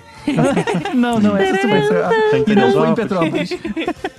Mas na casa da minha avó tinha dois bonequinhos do gordo e o magro, que era do meu avô, só que era de Eita. porcelana, cara. E aí ela, minha avó dizia, cara, isso não é pra brincar. Eu era tão pequenininho, mas eu lembro de não entender como é que um brinquedo não, Não era podia ser brincar. brincado, né? Mas olha só que coisa. Eram de porcelana e era um action, que não era action, né? Era Era, era, era Era durinho. um figure. É, era uma estatuetinha, era uma. É, não era deixa um- de ser um escultura. action figure. tá? Aqui, aproveitando então o momento de reflexão, ó, tu- na verdade a gente pode chamar tudo isso de miniatura. Desde que não seja um Chama pra um, tudo eles de hominho. É, tudo de hominho, é tudo miniatura. e aí entre as miniaturas tem os articulados e tem os não articulados, que são as estátuas ou os action figures e, e qualquer coisa aí que pode chamar. Nossa, eu tive uma fase ali aos 10 anos de idade que eu pirava com um bonequinho de borracha. Uns bonequinhos que, tipo, quando viajava assim e tal, não tinha aqui, sabe? Tinha de tudo, assim. Tinha, sei lá, do. Dos Simpsons, de Tartaruga Ninja, de Super Mario, de. é, umas coisas que, sei lá, eu não achava normalmente que eu tinha uma gaveta que era uma alegria aquilo, uma alegria. Minha avó tem até hoje um monte de action figure, é miniatura, né? De santo. Ela tem uma, uma- É.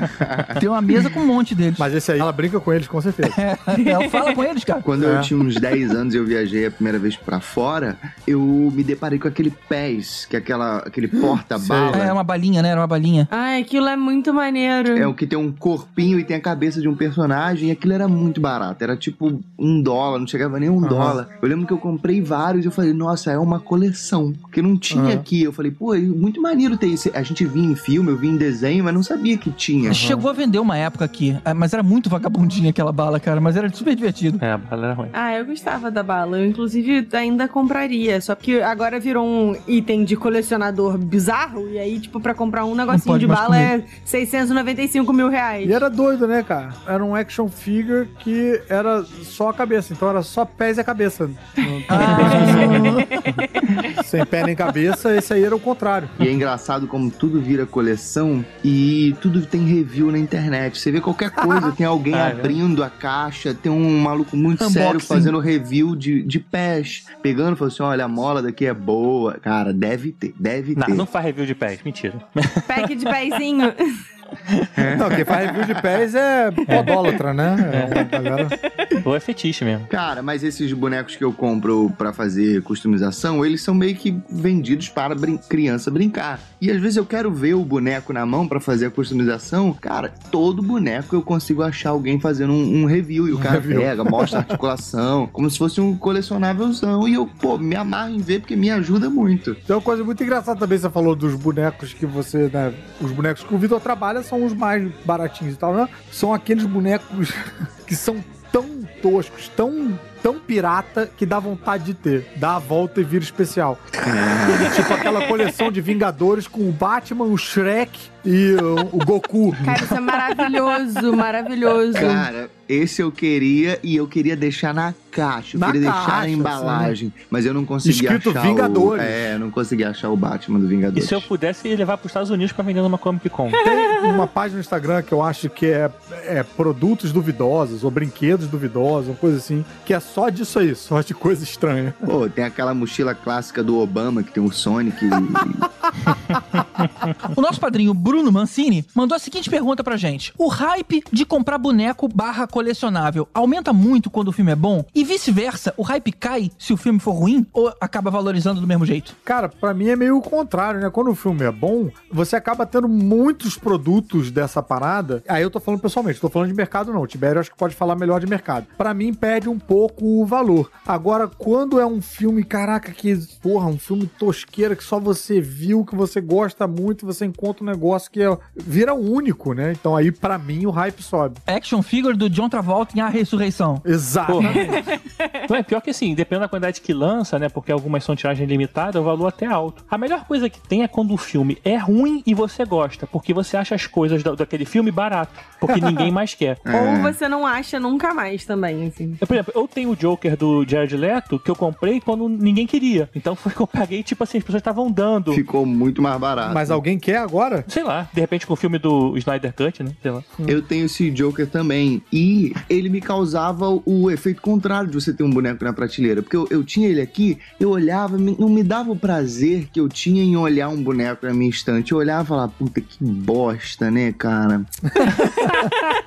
Aí eu ficava olhando ele me dava um cara, por que, eu tenho? Por que, eu- que porra? Quem fez? Aí me dava uma angústiazinha. Eu falei, vou customizar essa porra. Aí eu fiquei olhando assim, olhando. Eu falei, pô, ele parece o máscara, né? Essa roupinha. Aí eu customizei ele. Eu fiz a customização, transformei no máscara e agora eu olho ele com o maior prazer da minha vida, amarradão.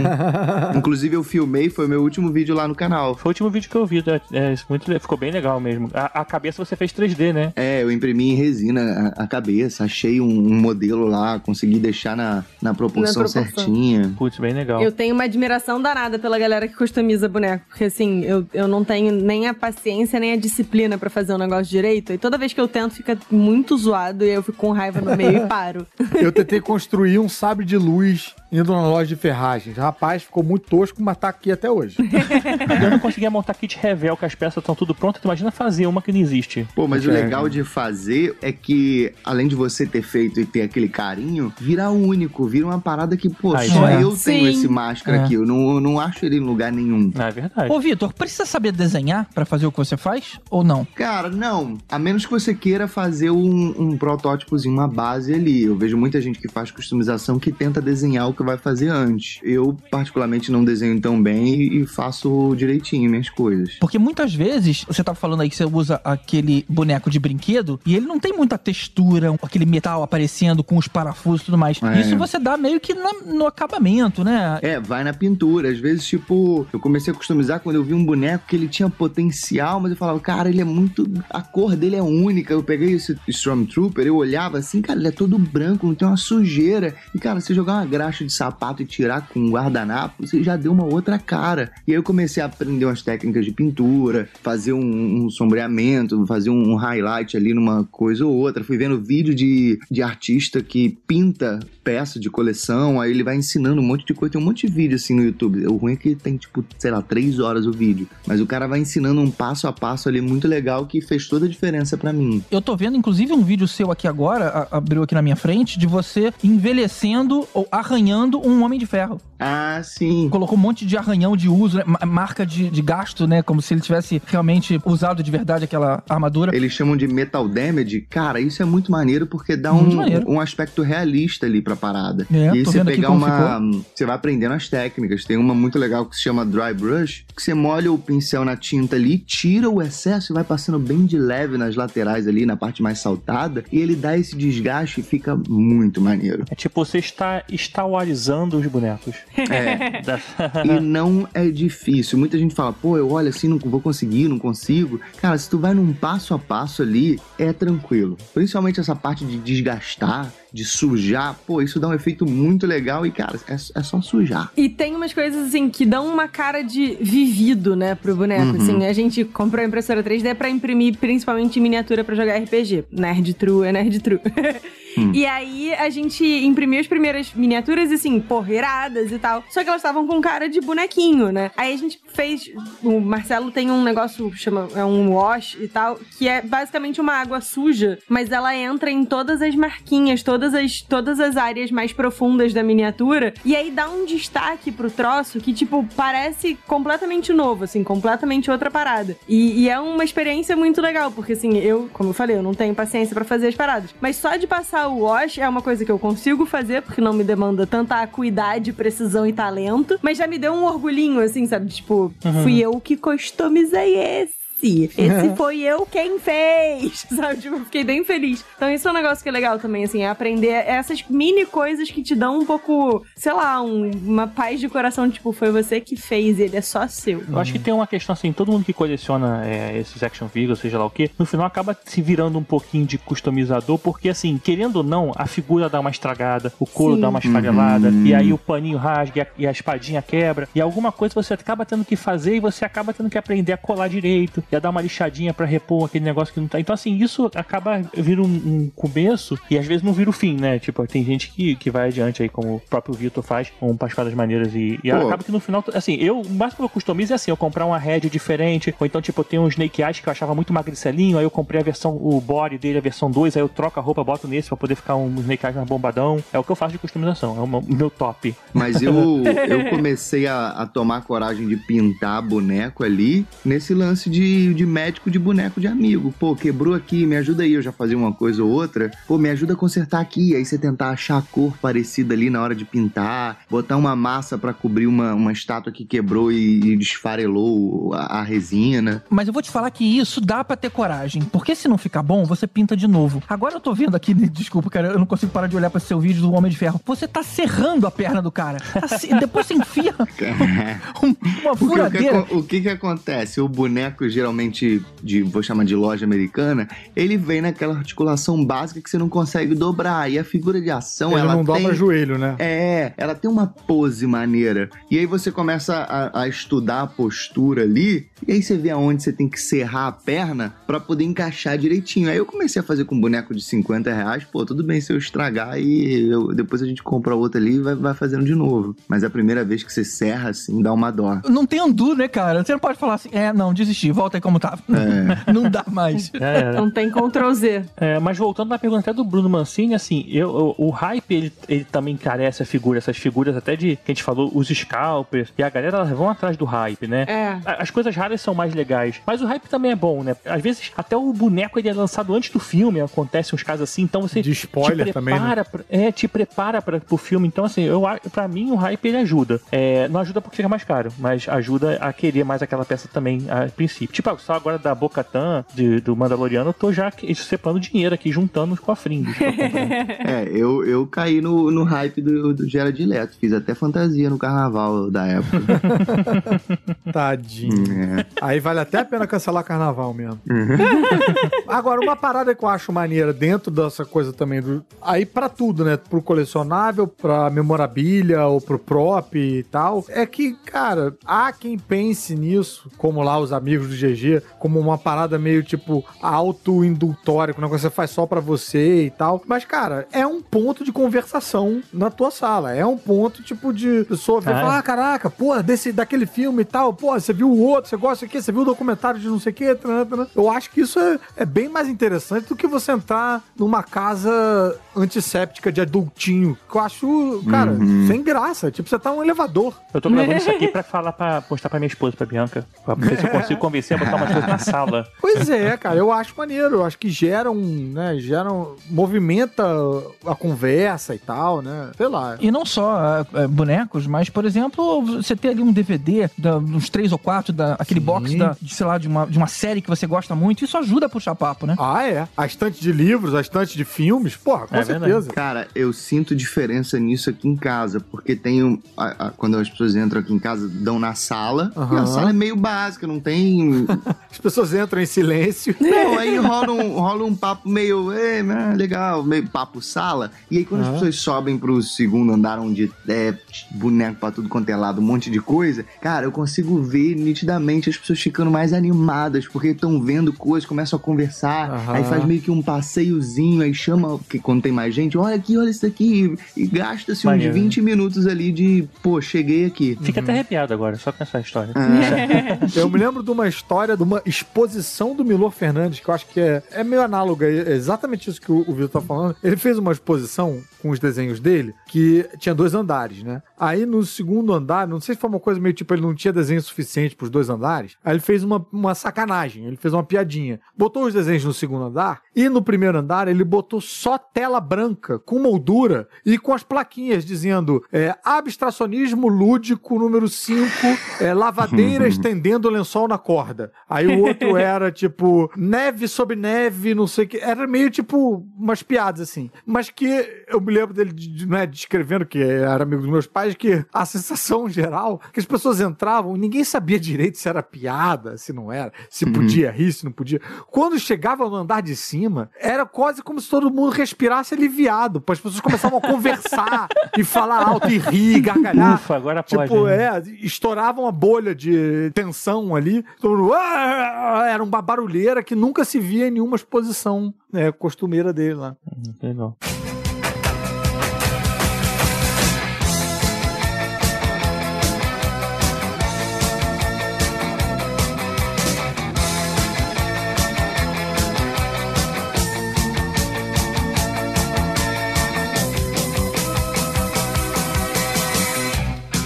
Coleção de vocês? Pelo menos qual é a, a coleção mais marcante que vocês têm em casa? Cara, pra mim é quadrinho, sem dúvida, mas na questão aí dos action figures e tal, eu não tenho tanto porque a minha parada é não ocupar espaço de estante com coisa que não seja quadrinho, que eu vou precisar desse espaço. Espaço de estante pra mim é uma parada, eu tô sempre nessa batalha aí, cavando por mais estante e tal, inventando lugar pra socar os gibis, então isso é um problema. Mas aí eu não tenho nada que nessa área aí dos colecionáveis que que re- rege, ri- reja, que guie a minha Conduza. que conduza a minha coleção. Tipo, quando eu vejo uma parada de alguma coisa que eu gosto muito, normalmente relacionado ou, ou a quadrinho, ou às vezes a um, a um mangá que eu gosto, que eu não vejo tanto produtos deles e tal, aí eu compro e aí às vezes eu deixo, eu gosto de deixar, isso é bem cafona, mas eu gosto de deixar na frente da revista, entendeu? Então, tipo, eu tenho um, um bonequinho lá do é,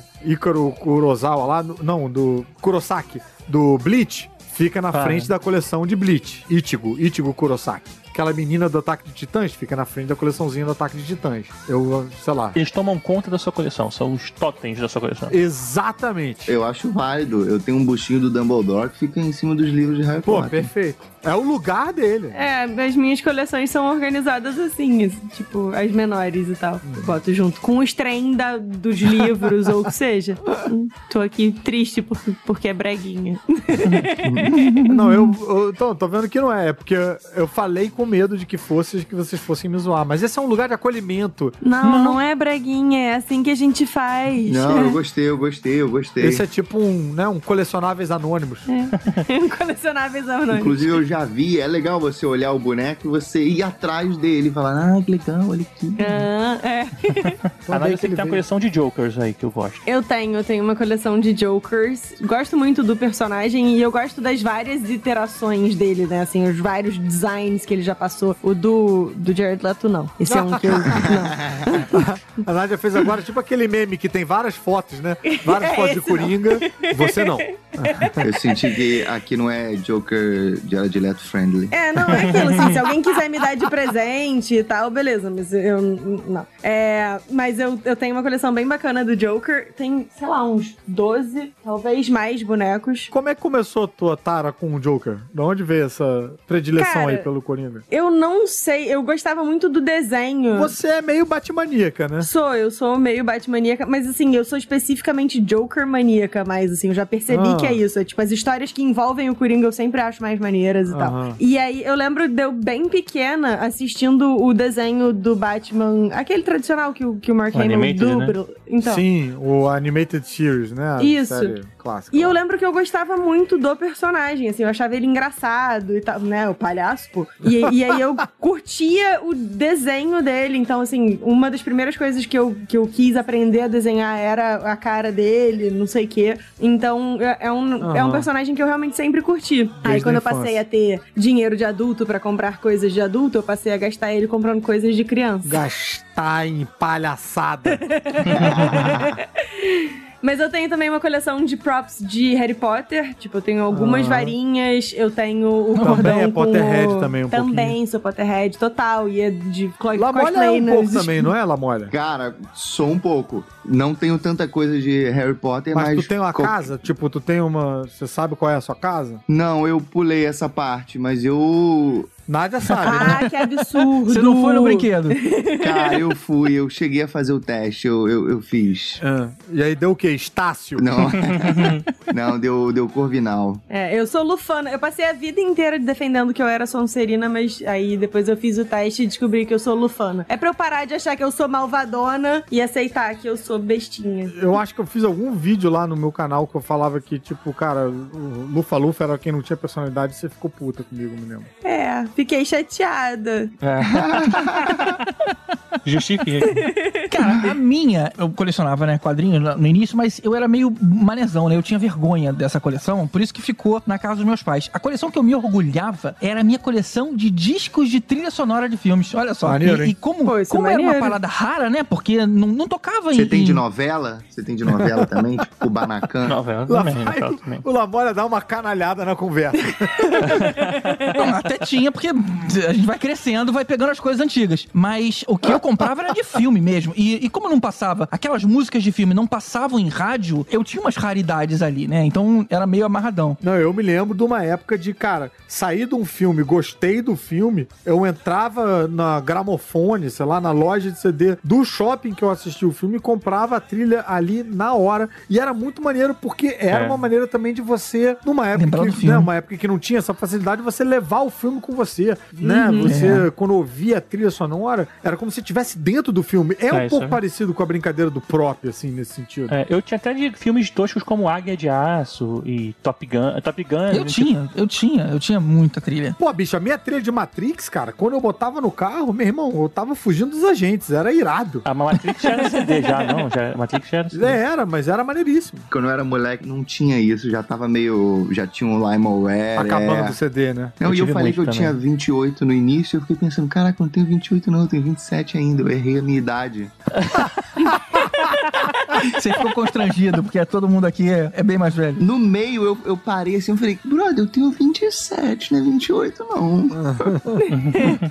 É que a gente sabe que 2020 não existiu, a gente pulou essa porra, bicho. Complicado essa conta aí. Eu colecionei um monte de besteirinha também na- durante a vida, tipo isso aí que você falou, mas é que eu falei, eu não entendia como coleção. O que eu tenho hoje é muito focado em filmes e séries, assim, o principal foco, né, da minha coleção, sei lá, 80%. Tem os quadrinhos, não É, coleção. que foi inclusive que suscitou a gente ter esse debate-papo aí, porque relaciona com o tema do podcast, né? É, assim, eu tenho até quadrinhos e tal, e tenho bonecos vinculados a quadrinhos também, mas é, acho que a maior parte da coleção tá mesmo voltado pra filmes e séries. Porque é aquilo que eu falei, assim, eu tenho filmes que eu- muito marcantes, assim, e aí você sai do cinema, tipo, sei lá, eu queria muito quando eu saí do filme, tipo, Alita, lá, Anjo de Combate, eu gostava do mangá, gostei do filme, então eu queria ter um boneco, sabe, da... Queria que tivesse uma gift shop do filme na saída do cinema. Eu ficava esperando, esperei, esperei, esperei, saiu, tive que, porra, corri pra comprar uma coisa assim, meio que rápido, logo como se eu quisesse ter. Alguns, quando, e quando você não gosta muito, você às vezes espera um pouquinho até surgir uma oportunidade melhor. Mas minha coleção, e eu tenho um pouco de toque com coleção. Assim, tem gente que não tem foco, né? Tem um pouquinho de cada Uhum. coisa e tal. Meu negócio é assim, eu tenho que ter o boneco de escala 1 pra 10, 1 pra 8 ou 1 pra 6, né? Que tem os Entendi. tamanhos Você do tem boneco. um padrão. Então tem que. Assim, aí quando sai um tamanho diferente, é tipo assim, bonecos de, de- baseados em videogame. E aí sai um- numa proporção diferente do que eu tenho os outros. Aí eu não. Cara, eu não sei se eu compro ou não, porque não é do mesmo tamanho, Eu sabe? tenho esse toque também, cara. Me dá Puta, desespero cara. também. É, é Eu tipo a tenho do, também. Vocês são lombadeiro de boneco. E de livro também. Isso também me perturba muito em livro e quadrinho. Livro me irrita. Por que que muda a orientação da bosta da lombada? Porra, é, cara. Não, isso aí nem, nem vou discutir isso aí, que é outro papo. Porra, quando o livro resolve mudar, caralho, a diagramação da porra Que toda, ranço. sem mudar de editora. Ah, tomar na peia. Isso é outro papo. Agora, escala, assim, eu sempre tempo. A minha principal escala que eu tenho é 1 pra 6. Tem algumas coisas de outras escalas assim, mas o principal é esse. Tem umas menores também. Mas eu tento botar nos nichos as do mesmo tamanho, sabe? Pra, tipo, não, não incomodar muito quem tá vendo e a mim, principalmente. Não ficar, de repente, um, um Robert Downey Jr. meio anão ali junto com. É. E você tem alguma preocupação, tipo assim, não, esse aqui jamais ia ficar do lado desse aqui num, num jantar, sei lá. Você tem isso não? Não misturar Marvel e DC. Na verdade, eu, eu tento juntar por temas, assim, tipo, tem duas prateleiras que é só Vingadores. Tem uma que é só DC, que já não tá cabendo mais os personagens da DC. Tem uma que tem é, uns clássicos, assim, tem o Van Damme, tem o Snake Plissken, tem o, tipo, o, Joe- é, o Bruce Willis. Então, assim, aí tem uma galera assim, The Rock, aí tem Numa. Filme de luta. Copa Brucutu na estante, né? Tipo. É, tipo isso. Mas agora, por exemplo, tá me incomodando pra caramba que chegou uma sensacional, que é uma das favoritas agora, que eu fiquei um tempão procurando, que foi do Gigante de Aço, do Iron Giant, o, o robô. Ah, que legal. E, tipo, ele tá junto com os do quadrinhos, porque eu não consegui arrumar um espaço dele junto com outros robôs. Então isso tá me incomodando todo dia. Eu olho pra aquilo e falo, o que que tá fazendo aí, cara? Tá errado. Eu tenho Olha- que tirar ele daí e botar. Ah, mas uma pergunta, qual é a escala? Porque o robô é sempre muito maior do que todo mundo, né? A escala de 1 pra sexto, ele é de 12 polegadas. Ah. É- Ele, dá- ele é 1 pra 16. Mas assim, não faz sentido, porque o garotinho na mão dele é, tipo, é ridículo, assim. é um- Ele é um pouco maior, tipo, um quatro dedos maior que os bonecos de da escala 1 sexto, mas ele, lógico, é muito maior, não faz sentido. Eu tenho um, um do Pacific Rim, por exemplo, também, que é gigantesco, então não... Ele tá na escala certa, só que ele tá longe. É, Isso. exatamente. Eu perguntei isso, cara, É. porque uma vez eu vi numa loja vendendo um bonequinho de um desenho que eu adorava, que era aquele Frankenstein Jr., e era de um lado era o Frankenstein e o outro era o menino, mas caramba, como se um tamanho de um pai e um filho. É, quando Aham. na verdade o moleque ficava no, no, no ombro do robô, né? E aí isso, isso me revoltava. Quebrou esse problema de escala. Tibério, como eu não quero que você sofra, se você estiver precisando, tipo, de algum espaço pra guardar os seus bonecos da DC, você pode guardar aqui em casa, viu? Ah, tá bom, obrigado. né? Inclusive, os Muito módulos fofa. que tem aqui em casa pra guardar e tal eram da sua casa, eles vão se sentir super à vontade. Tibério agradeceu com um tom de que não foi a primeira vez. Não, eu sempre tento esse golpe, mas. Toda vez ela conversa esse papo aí. Não, deixa aqui. Quando você quiser, você vem aqui olhar pra eles e tal. Tem sempre essa história. Guarda compartilhada, ué. Mando foto, vídeo. Olha, ele tá bem. Faz um chá de mentirinha, né, com eles. E você, Lamolha? Eu tenho algumas coisas espalhadas, assim, um boneco ou outro, mas o que eu considero coleção são os Funko Pops. Eu tenho aqui uma pilastra que eu botei um monte de prateleirinha, eu arrumo por tema. Tem a prateleira do filme do terror, tem as coisas da Disney. Quantos você tem? Cara, Pra ter uma noção. eu tô pelos 80, não, não sei. Caramba, cara. A prateleira de loja, hein? Não, é- Caramba. ela é fininha, então ela é alta. Eu quero fazer ela até o chão. Ainda faltam tipo umas três prateleiras, mas aí eu não tô viajando e comprar aqui é meio 250 é meio. Você sai comprando um Salgado. monte não dá, é. Mas aí você, tipo, deixa na caixa, não. Você deixa eles abertos, fora da caixa. Não, eu tiro, eu tiro, eu tiro da caixa. E, e até porque quando eu vou viajar não dá pra trazer, sei lá, eu trago uns 10, não dá pra eu trazer uns 10. Tu viaja e leva os, os pops pra fazer companhia? Não, eu com...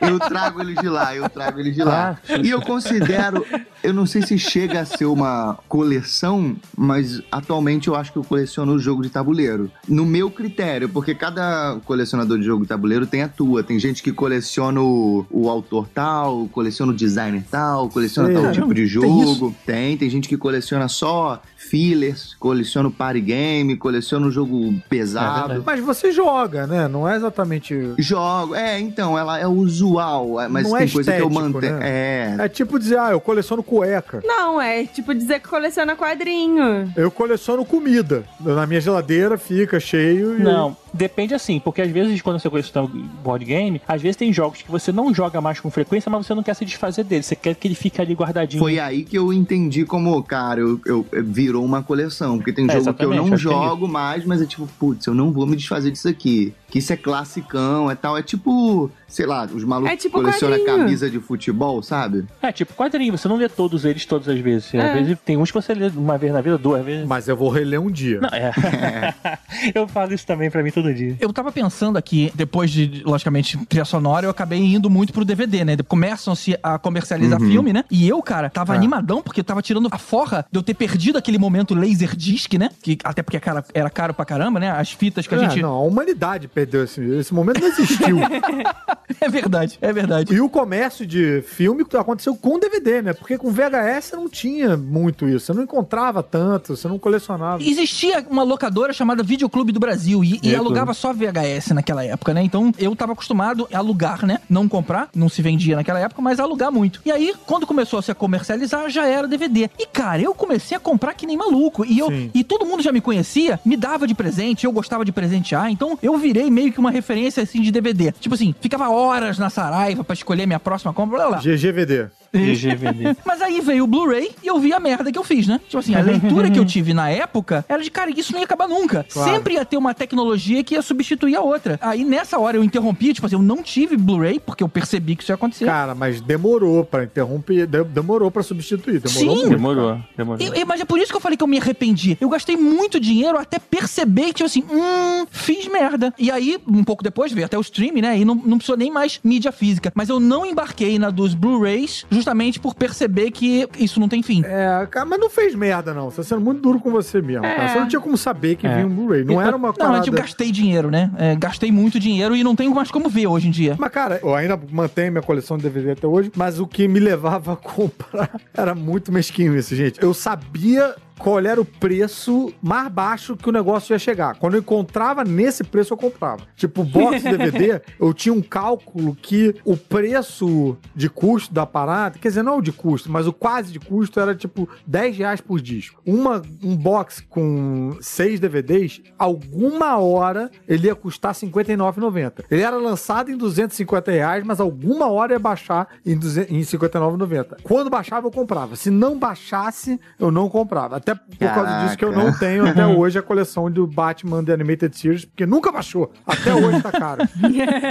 Esse era muito caro mesmo. É. Vocês falam de coleção de DVD, tem um, um, um padrinho nosso, que é o Ricardo Varuto, que ele tem uma coleção absurda de LPs e DVDs e Blu-rays, ele sempre manda. Ele coleciona tudo, cara. Ele coleciona tudo. Eu lembro que a gente tava conversando no, no grupo dos padrinhos e a gente tava comentando sobre a caceta popular, É. antes de ser Caceta Planeta. e eu comentei que tinha uma, uma revista que vinha com um porta-meleca, que na verdade era um alvo impresso na capa, só isso. E aí ele me manda uma foto segurando essa revista, cara. Cara, o que é assustador do Ricardo é isso. Não só ele tem uma puta coleção de um zilhão de troços, como ele sabe exatamente aonde tá tudo da coleção dele.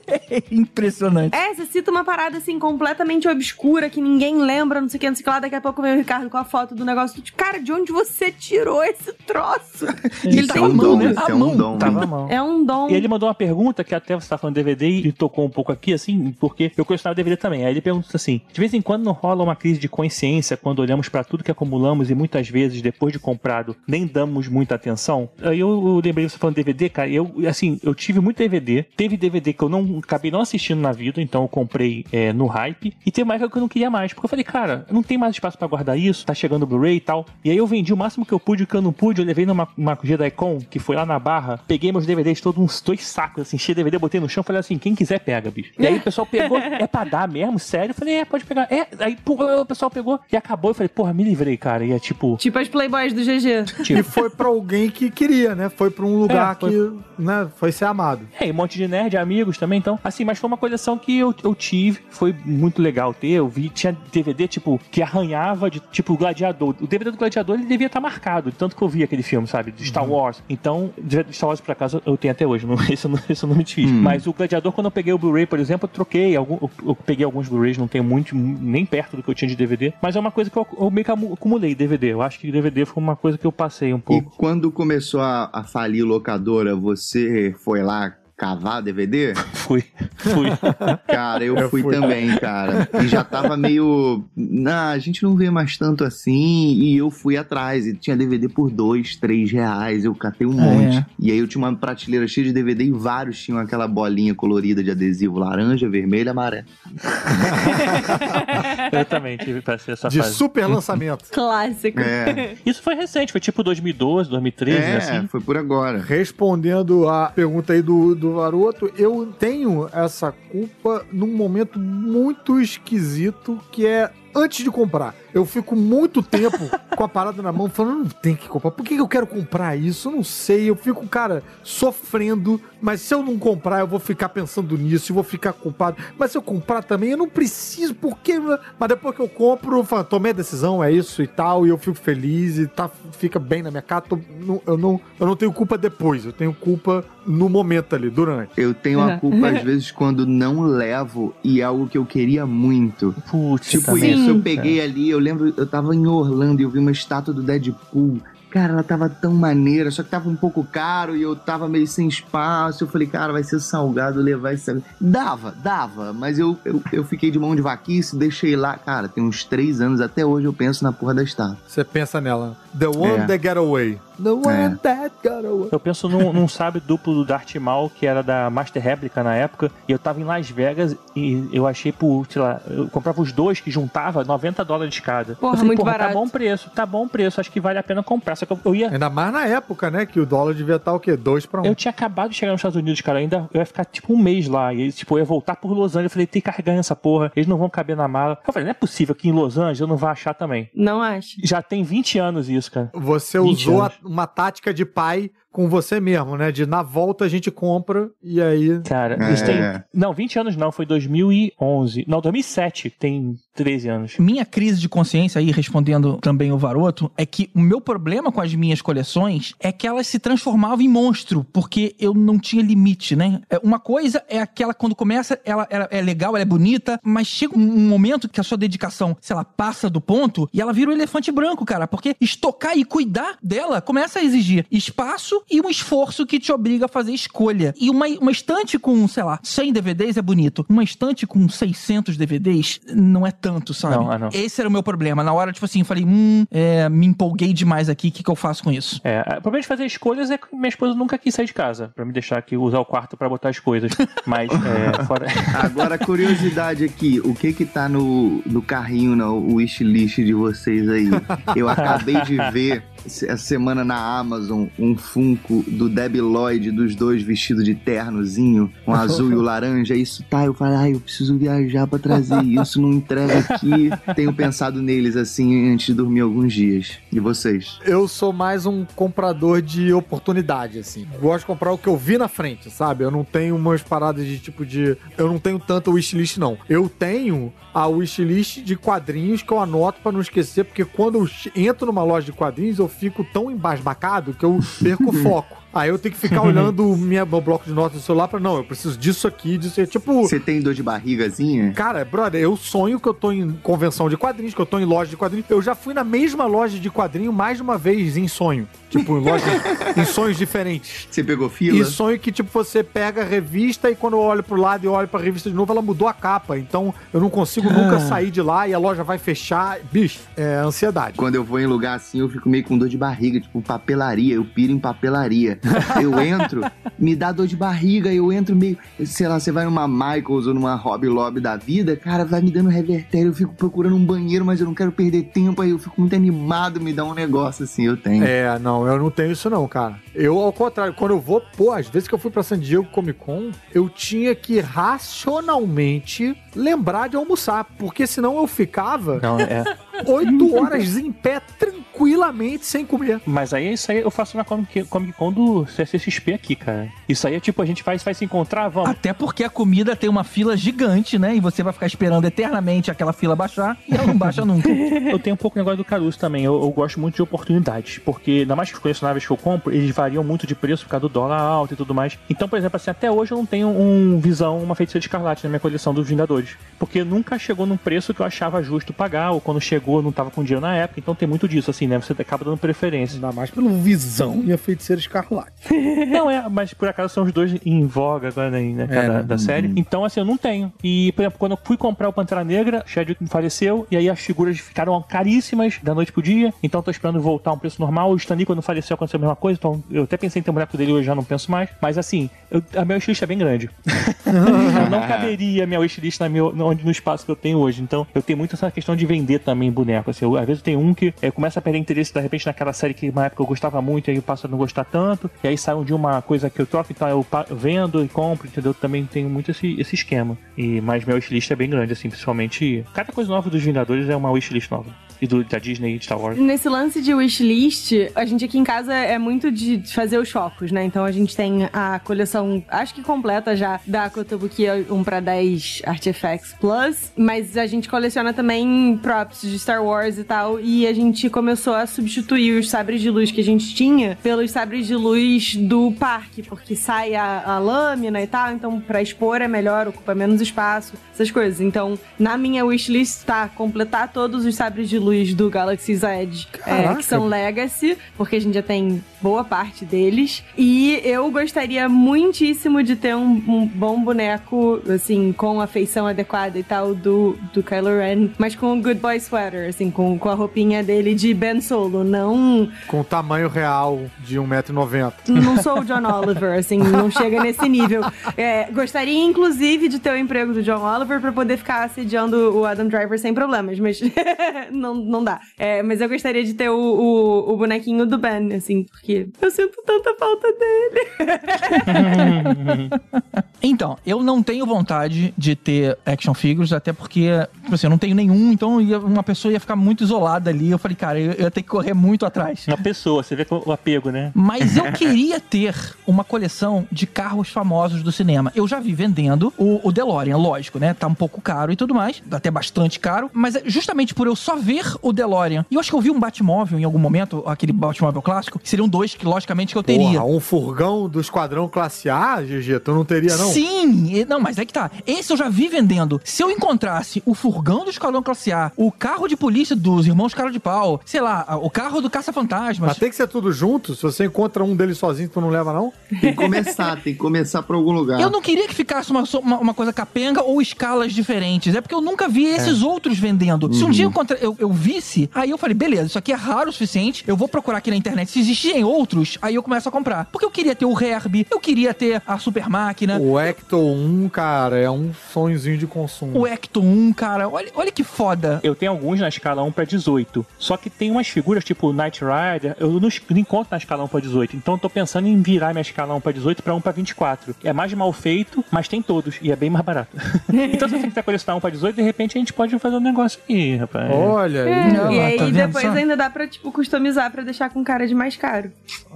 Vem cá, e uma pergunta aqui pra vocês: qual o bonequinho que não existe não existe, vocês queriam muito ter. O William Dafoe em Boondock Saints. Caraca, brother, isso foi muito específico, muito rápido. Não esperava, acabei de inventar essa pergunta. Mas é porque é uma coisa que eu realmente queria muito que tivesse.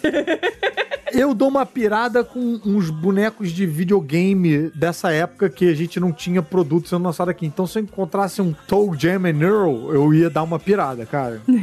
Tem muita coisa saindo de videogame agora. Estão inclusive lançando bonequinho tipo do Golden Axe, cara. E umas paradas bem velhas, assim. Cara, irado, hein? É, então fica de olho aí. Eu Tá? queria uma- umas paradas assim, a gente não tem muita coisa nacional. Eu ia achar irado ter um boneco do Agostinho Carrara. Ah, ia ser muito bom. tipo um Funko? Não, tipo, tipo um um que a Iron tá fazendo, sabe? Imagina sim, sim. Ia ser irado a, a grande família ali, assim. Pô, Isso é maneiro, hein? Ideias pra Iron. Eles fizeram aquele Caverna do Dragão, foi bem maneiro, né? Aí, uma Carminha não vai vender pra caralho se fizer uma Carminha? Muito bom. Tu sabe um que eu queria? Eu queria a Starbuck do Battlestar Galactica na escala 1 pra 6, assim. Porque na época do é por isso que você tá animado pra Bocatan, né? Porra, exatamente. Eu tô doido pra sair a Bocatan porque eu vou ter um, um, um pouquinho da cara Trace dentro dela. Um bonequinho que me, me faria me empolgar, talvez, a comprar seria um do super-herói americano. Eita, maneiro. Believe it or not. É isso aí. Eu queria saber se o ouvinte ia comprar bonequinhos dos podcastinadores, se a gente fizesse aí na escala. Com certeza. Olha sei lá só. qual a escala, né? A gente vai contratar o, Vitor pra fazer os nossos bonequinhos. A gente tem um ouvinte que ele é especializado em fazer eh, uns bonequinhos tipo pra bolo, sabe? Ah, bolo de casamento. Aquelas que de bolo de casamento, sabe? Eu, quando era criança, eu sonhava com essa empresa que te transformaria num boneco articulável, assim. Você ia ter, Ah, tipo... isso já tá começando, né? Ah, isso tem. Articulado não, mas tem. Não, sabe quem tem um articulado? O Zaka. O Zaka ele tem inclusive um canal de YouTube falando de boneco. Ah, sim, o Zacarias tem vários, né? Não, não, Articulado. o Zaka, o Rodrigo Cáceres, saca? Que já Ah, gravou tá. com a gente sobre Trapalhões. Que ele tem um o boneco Zacarias. que eles fizeram o rosto dele, ele comprou o body, mo- montou o custom, ele mesmo fez. Que irado. E já tem hoje em dia muita gente escaneando, né? Quando saiu, a, a- estreou a minha série, eu fiz um vídeo customizando um boneco do Shaun of the Dead, que era meio parecido, no meu personagem lá da série. O rosto não ficou Da tão igualzinho, não. É, Dos o, o rosto não ficou tão parecido que eu usei o rosto original, só tentei tirar um pouco das bochechas. Mas você olha assim, é o personagem, é o, o Ulisses Maneiro. lá, bem bonitinho. Aí eu customizei, achei maneiro, aí eu dei de presente pro Dani, que criou a série. Aí tá lá na estante dele. Ah, que fofo. Você se deu de presente. Cara, É, que presente se deu de presente. Toma aí, acho que você vai querer... Não, eu me dei de presente, não. Eu dei pro, pro criador da série, o Dani Rezende. Eu dei de presente pra ele, o boneco que eu fiz. De você mesmo. De- é- é- ah, entendi agora. Eu me dei de presente. Sim, eu me dei de presente. Estranho, cara. Você passou uma cantada pro criador da série, cara. É. Você- Esse cara teve uma conversa bem esquisita com a esposa dele logo depois que ele fechou a porta. Cara, então, é, olha o que aconteceu. Ih, Cara, o Vitor tá vindo, a gente vai ter que botar ele na prateleira, não tem? Ele vai perceber. Então tá, a gente acabou de descobrir por que, que não teve segunda temporada.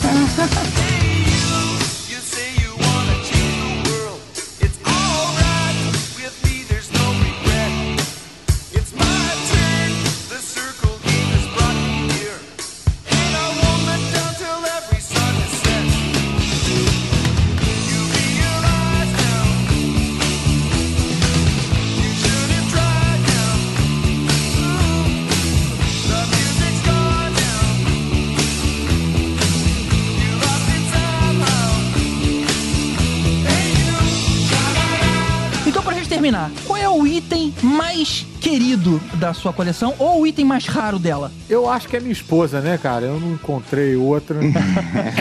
Caralho, 10 pontos pro Caruso agora. da sua coleção de mulheres, você prefere a sua esposa. E aí, e aí? Vai dar ruim. Menos 10 pontos pro GG. É, da, da coleção que eu tive, né? Mas eu me desfiz de muita coisa. Eu botei no elevador e tal e. Cara, as pessoas não vão entender isso, porque tava no- no- no- entre blocos, né? a gente não tá mais gravando. Não, a história da vai Playboy não foi blooper, valendo, não- cara. que não você botou Não foi, não valeu. Foi sim, cara. Não foi, gente. A gente tava entre um. Bota nos no bota no blooper, o problema é teu, dá teu jeito. Bota nos bloopers para as pessoas se localizarem. Confessa que você botou as mulheres tudo no, no elevador. É, tem que usar do- o de serviço e o outro pra elas não se encontrarem, é maior problema. A única mulher do grupo e ela ri dessas paradas horrorosas, olha só, cara. Gente, é... Incentivando esse comportamento ruim.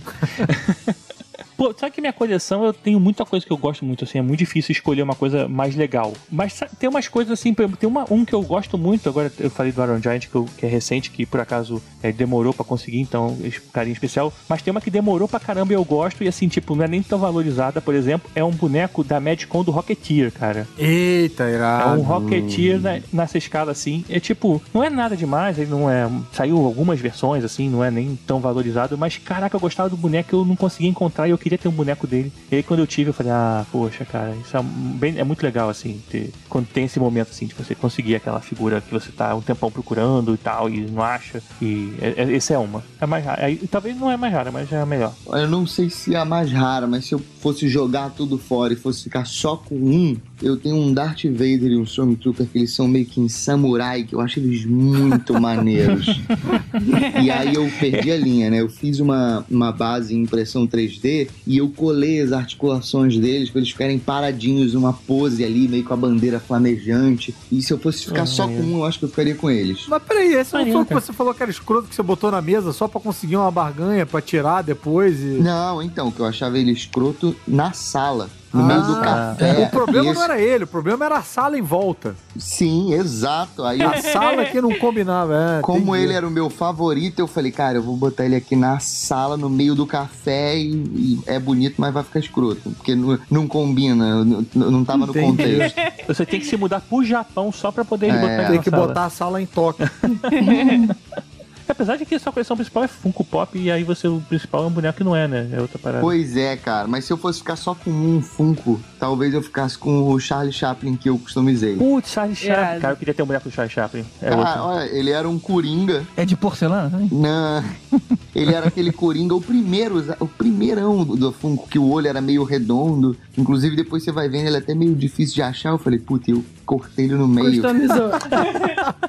Aí eu transformei ele num, num, num Charlie Chaplin. Pintei ele como se fosse uma. em preto e branco, sabe? Em tons de cinza e preto. Fez o bigodinho do Hitler, né? Maneiro. Fiz o chapeuzinho, a cartolinha. Eu lembrei também que o Vitor já consertou a cabeça de um funk pop meu, da Jessica Jones, que tava meio, meio torto ali. Eu tinha tentado consertar de tudo quanto era jeito, ele, em dois segundos, tum tum, ajeitou. Ah, tu vai pegando a Só manhãzinha ali. o né? Vitor Lamolha pra botar a cabeça da Jessica Jones no lugar. Olha, eu não tenho como responder mais isso porque eu não tenho mais coleções físicas. Mas quando eu era moleque lá, animadão lá com os meus álbuns de música, eu consegui uma raridade na época, lembrando de novo que não tinha internet, não tinha como a gente conseguir as coisas eh, fora do que se vendia no Brasil. Mas eu tinha o disco do Karate Kid que tinha a cobiçada música do torneio, cara.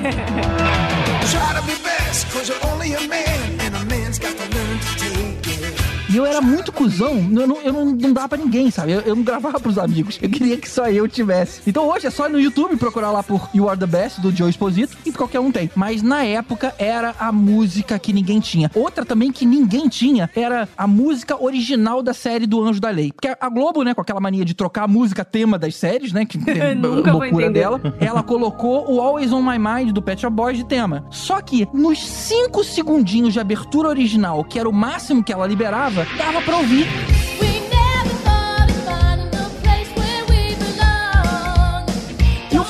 Obcecado em conseguir essa música e, de novo, né, não tinha como conseguir daqui, sem internet nem nada. E eu só consegui quando fui viajar pelos Estados Unidos, né, fazer aquela viagem, né, pela primeira vez pra Disney pra todo mundo. Eu deixei de ir na Disney pra um dia correr as lojas de disco. Não tinha em qualquer lugar. Eles meio que se ligavam e aí me deram o endereço de um lugar e, e eu consegui achar o disco dos Anjos da Lei. Olha só. Vinil? Que a gente não fazia pra conseguir.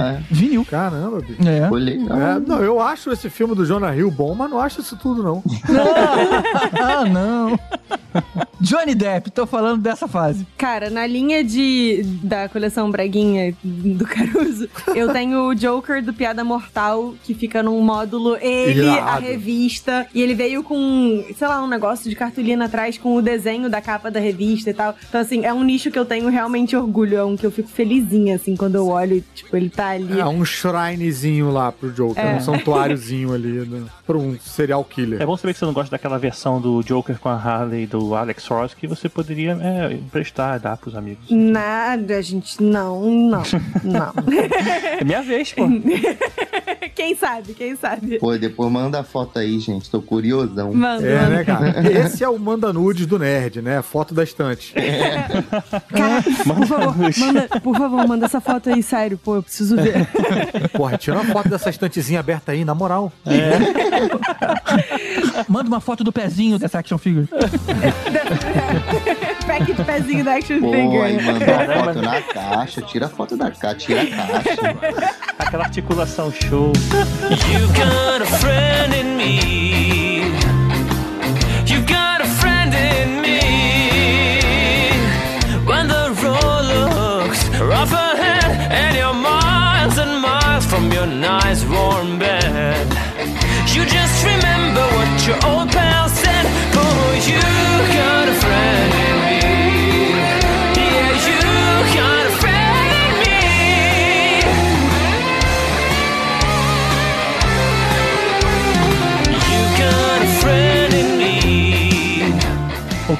hoje não tem Elvis pra cronometrar. Tiver, você pode cronometrar pra mim? Eu achei por um segundo que você fosse ficar triste que não tinha Elvis pra tocar teclado. Eu fiquei muito confusa. não, não. É, Tibério, você pode tocar teclado pra mim? É. Posso? Boa. E parei a gravação. Ai, parabéns, cara. velho. Ah, a gente vai ter que quebrar bloco com 5 minutos. Né? Caramba. Ah, Então todo mundo tem que dar o stop. Pera aí. Topando a gravação. Foi mal, eu fui batendo no teclado, eu bati no, na- no tab, no, no tab não, no, no space, aí Pô, foi mal, pô. A, a piada, a piada passou do limite. Tá desculpado, cara. You got troubles and I got them too. There isn't anything I wouldn't do for you. We'll stick together, we'll see it through. Yeah, you got a friend vou perguntar qual a sua coleção? Per- Ah, você pergunta assim, o Tibério eu já conheço que eu já fui lá, mas que. É. Da Nádia, sei lá. Não, não, você pode colecionar outra coisa também, que não seja isso. Você vai dizer Sim, sim, não. mas Ah. aí você. Sei lá, então fala a sua. Eu coleciono Playboy, e você? Pô, uma vez eu joguei minha coleção de Playboy toda fora, mas eu coloquei no elevador. Eu deixei de cima a baixo, cara. Eu queria tanto ver a cara da pessoa que estivesse entrando ali. Ela não chegou ao térreo. Mas, tipo, deixou no elevador e dane-se? Deixei, eu vou dizer que eu me livrei delas, né? Mas eu quis fazer uma coisa engraçada. Mas não levou na lixeira? Que lixeira? Vai jogar fora? Que isso? Que absurdo. Seria uma, seria uma piada, né? Ele trata as mulheres com respeito, Nádia. Ele leva no elevador. Depois elas que se virem pra chegar em casa, né? É. Tipo...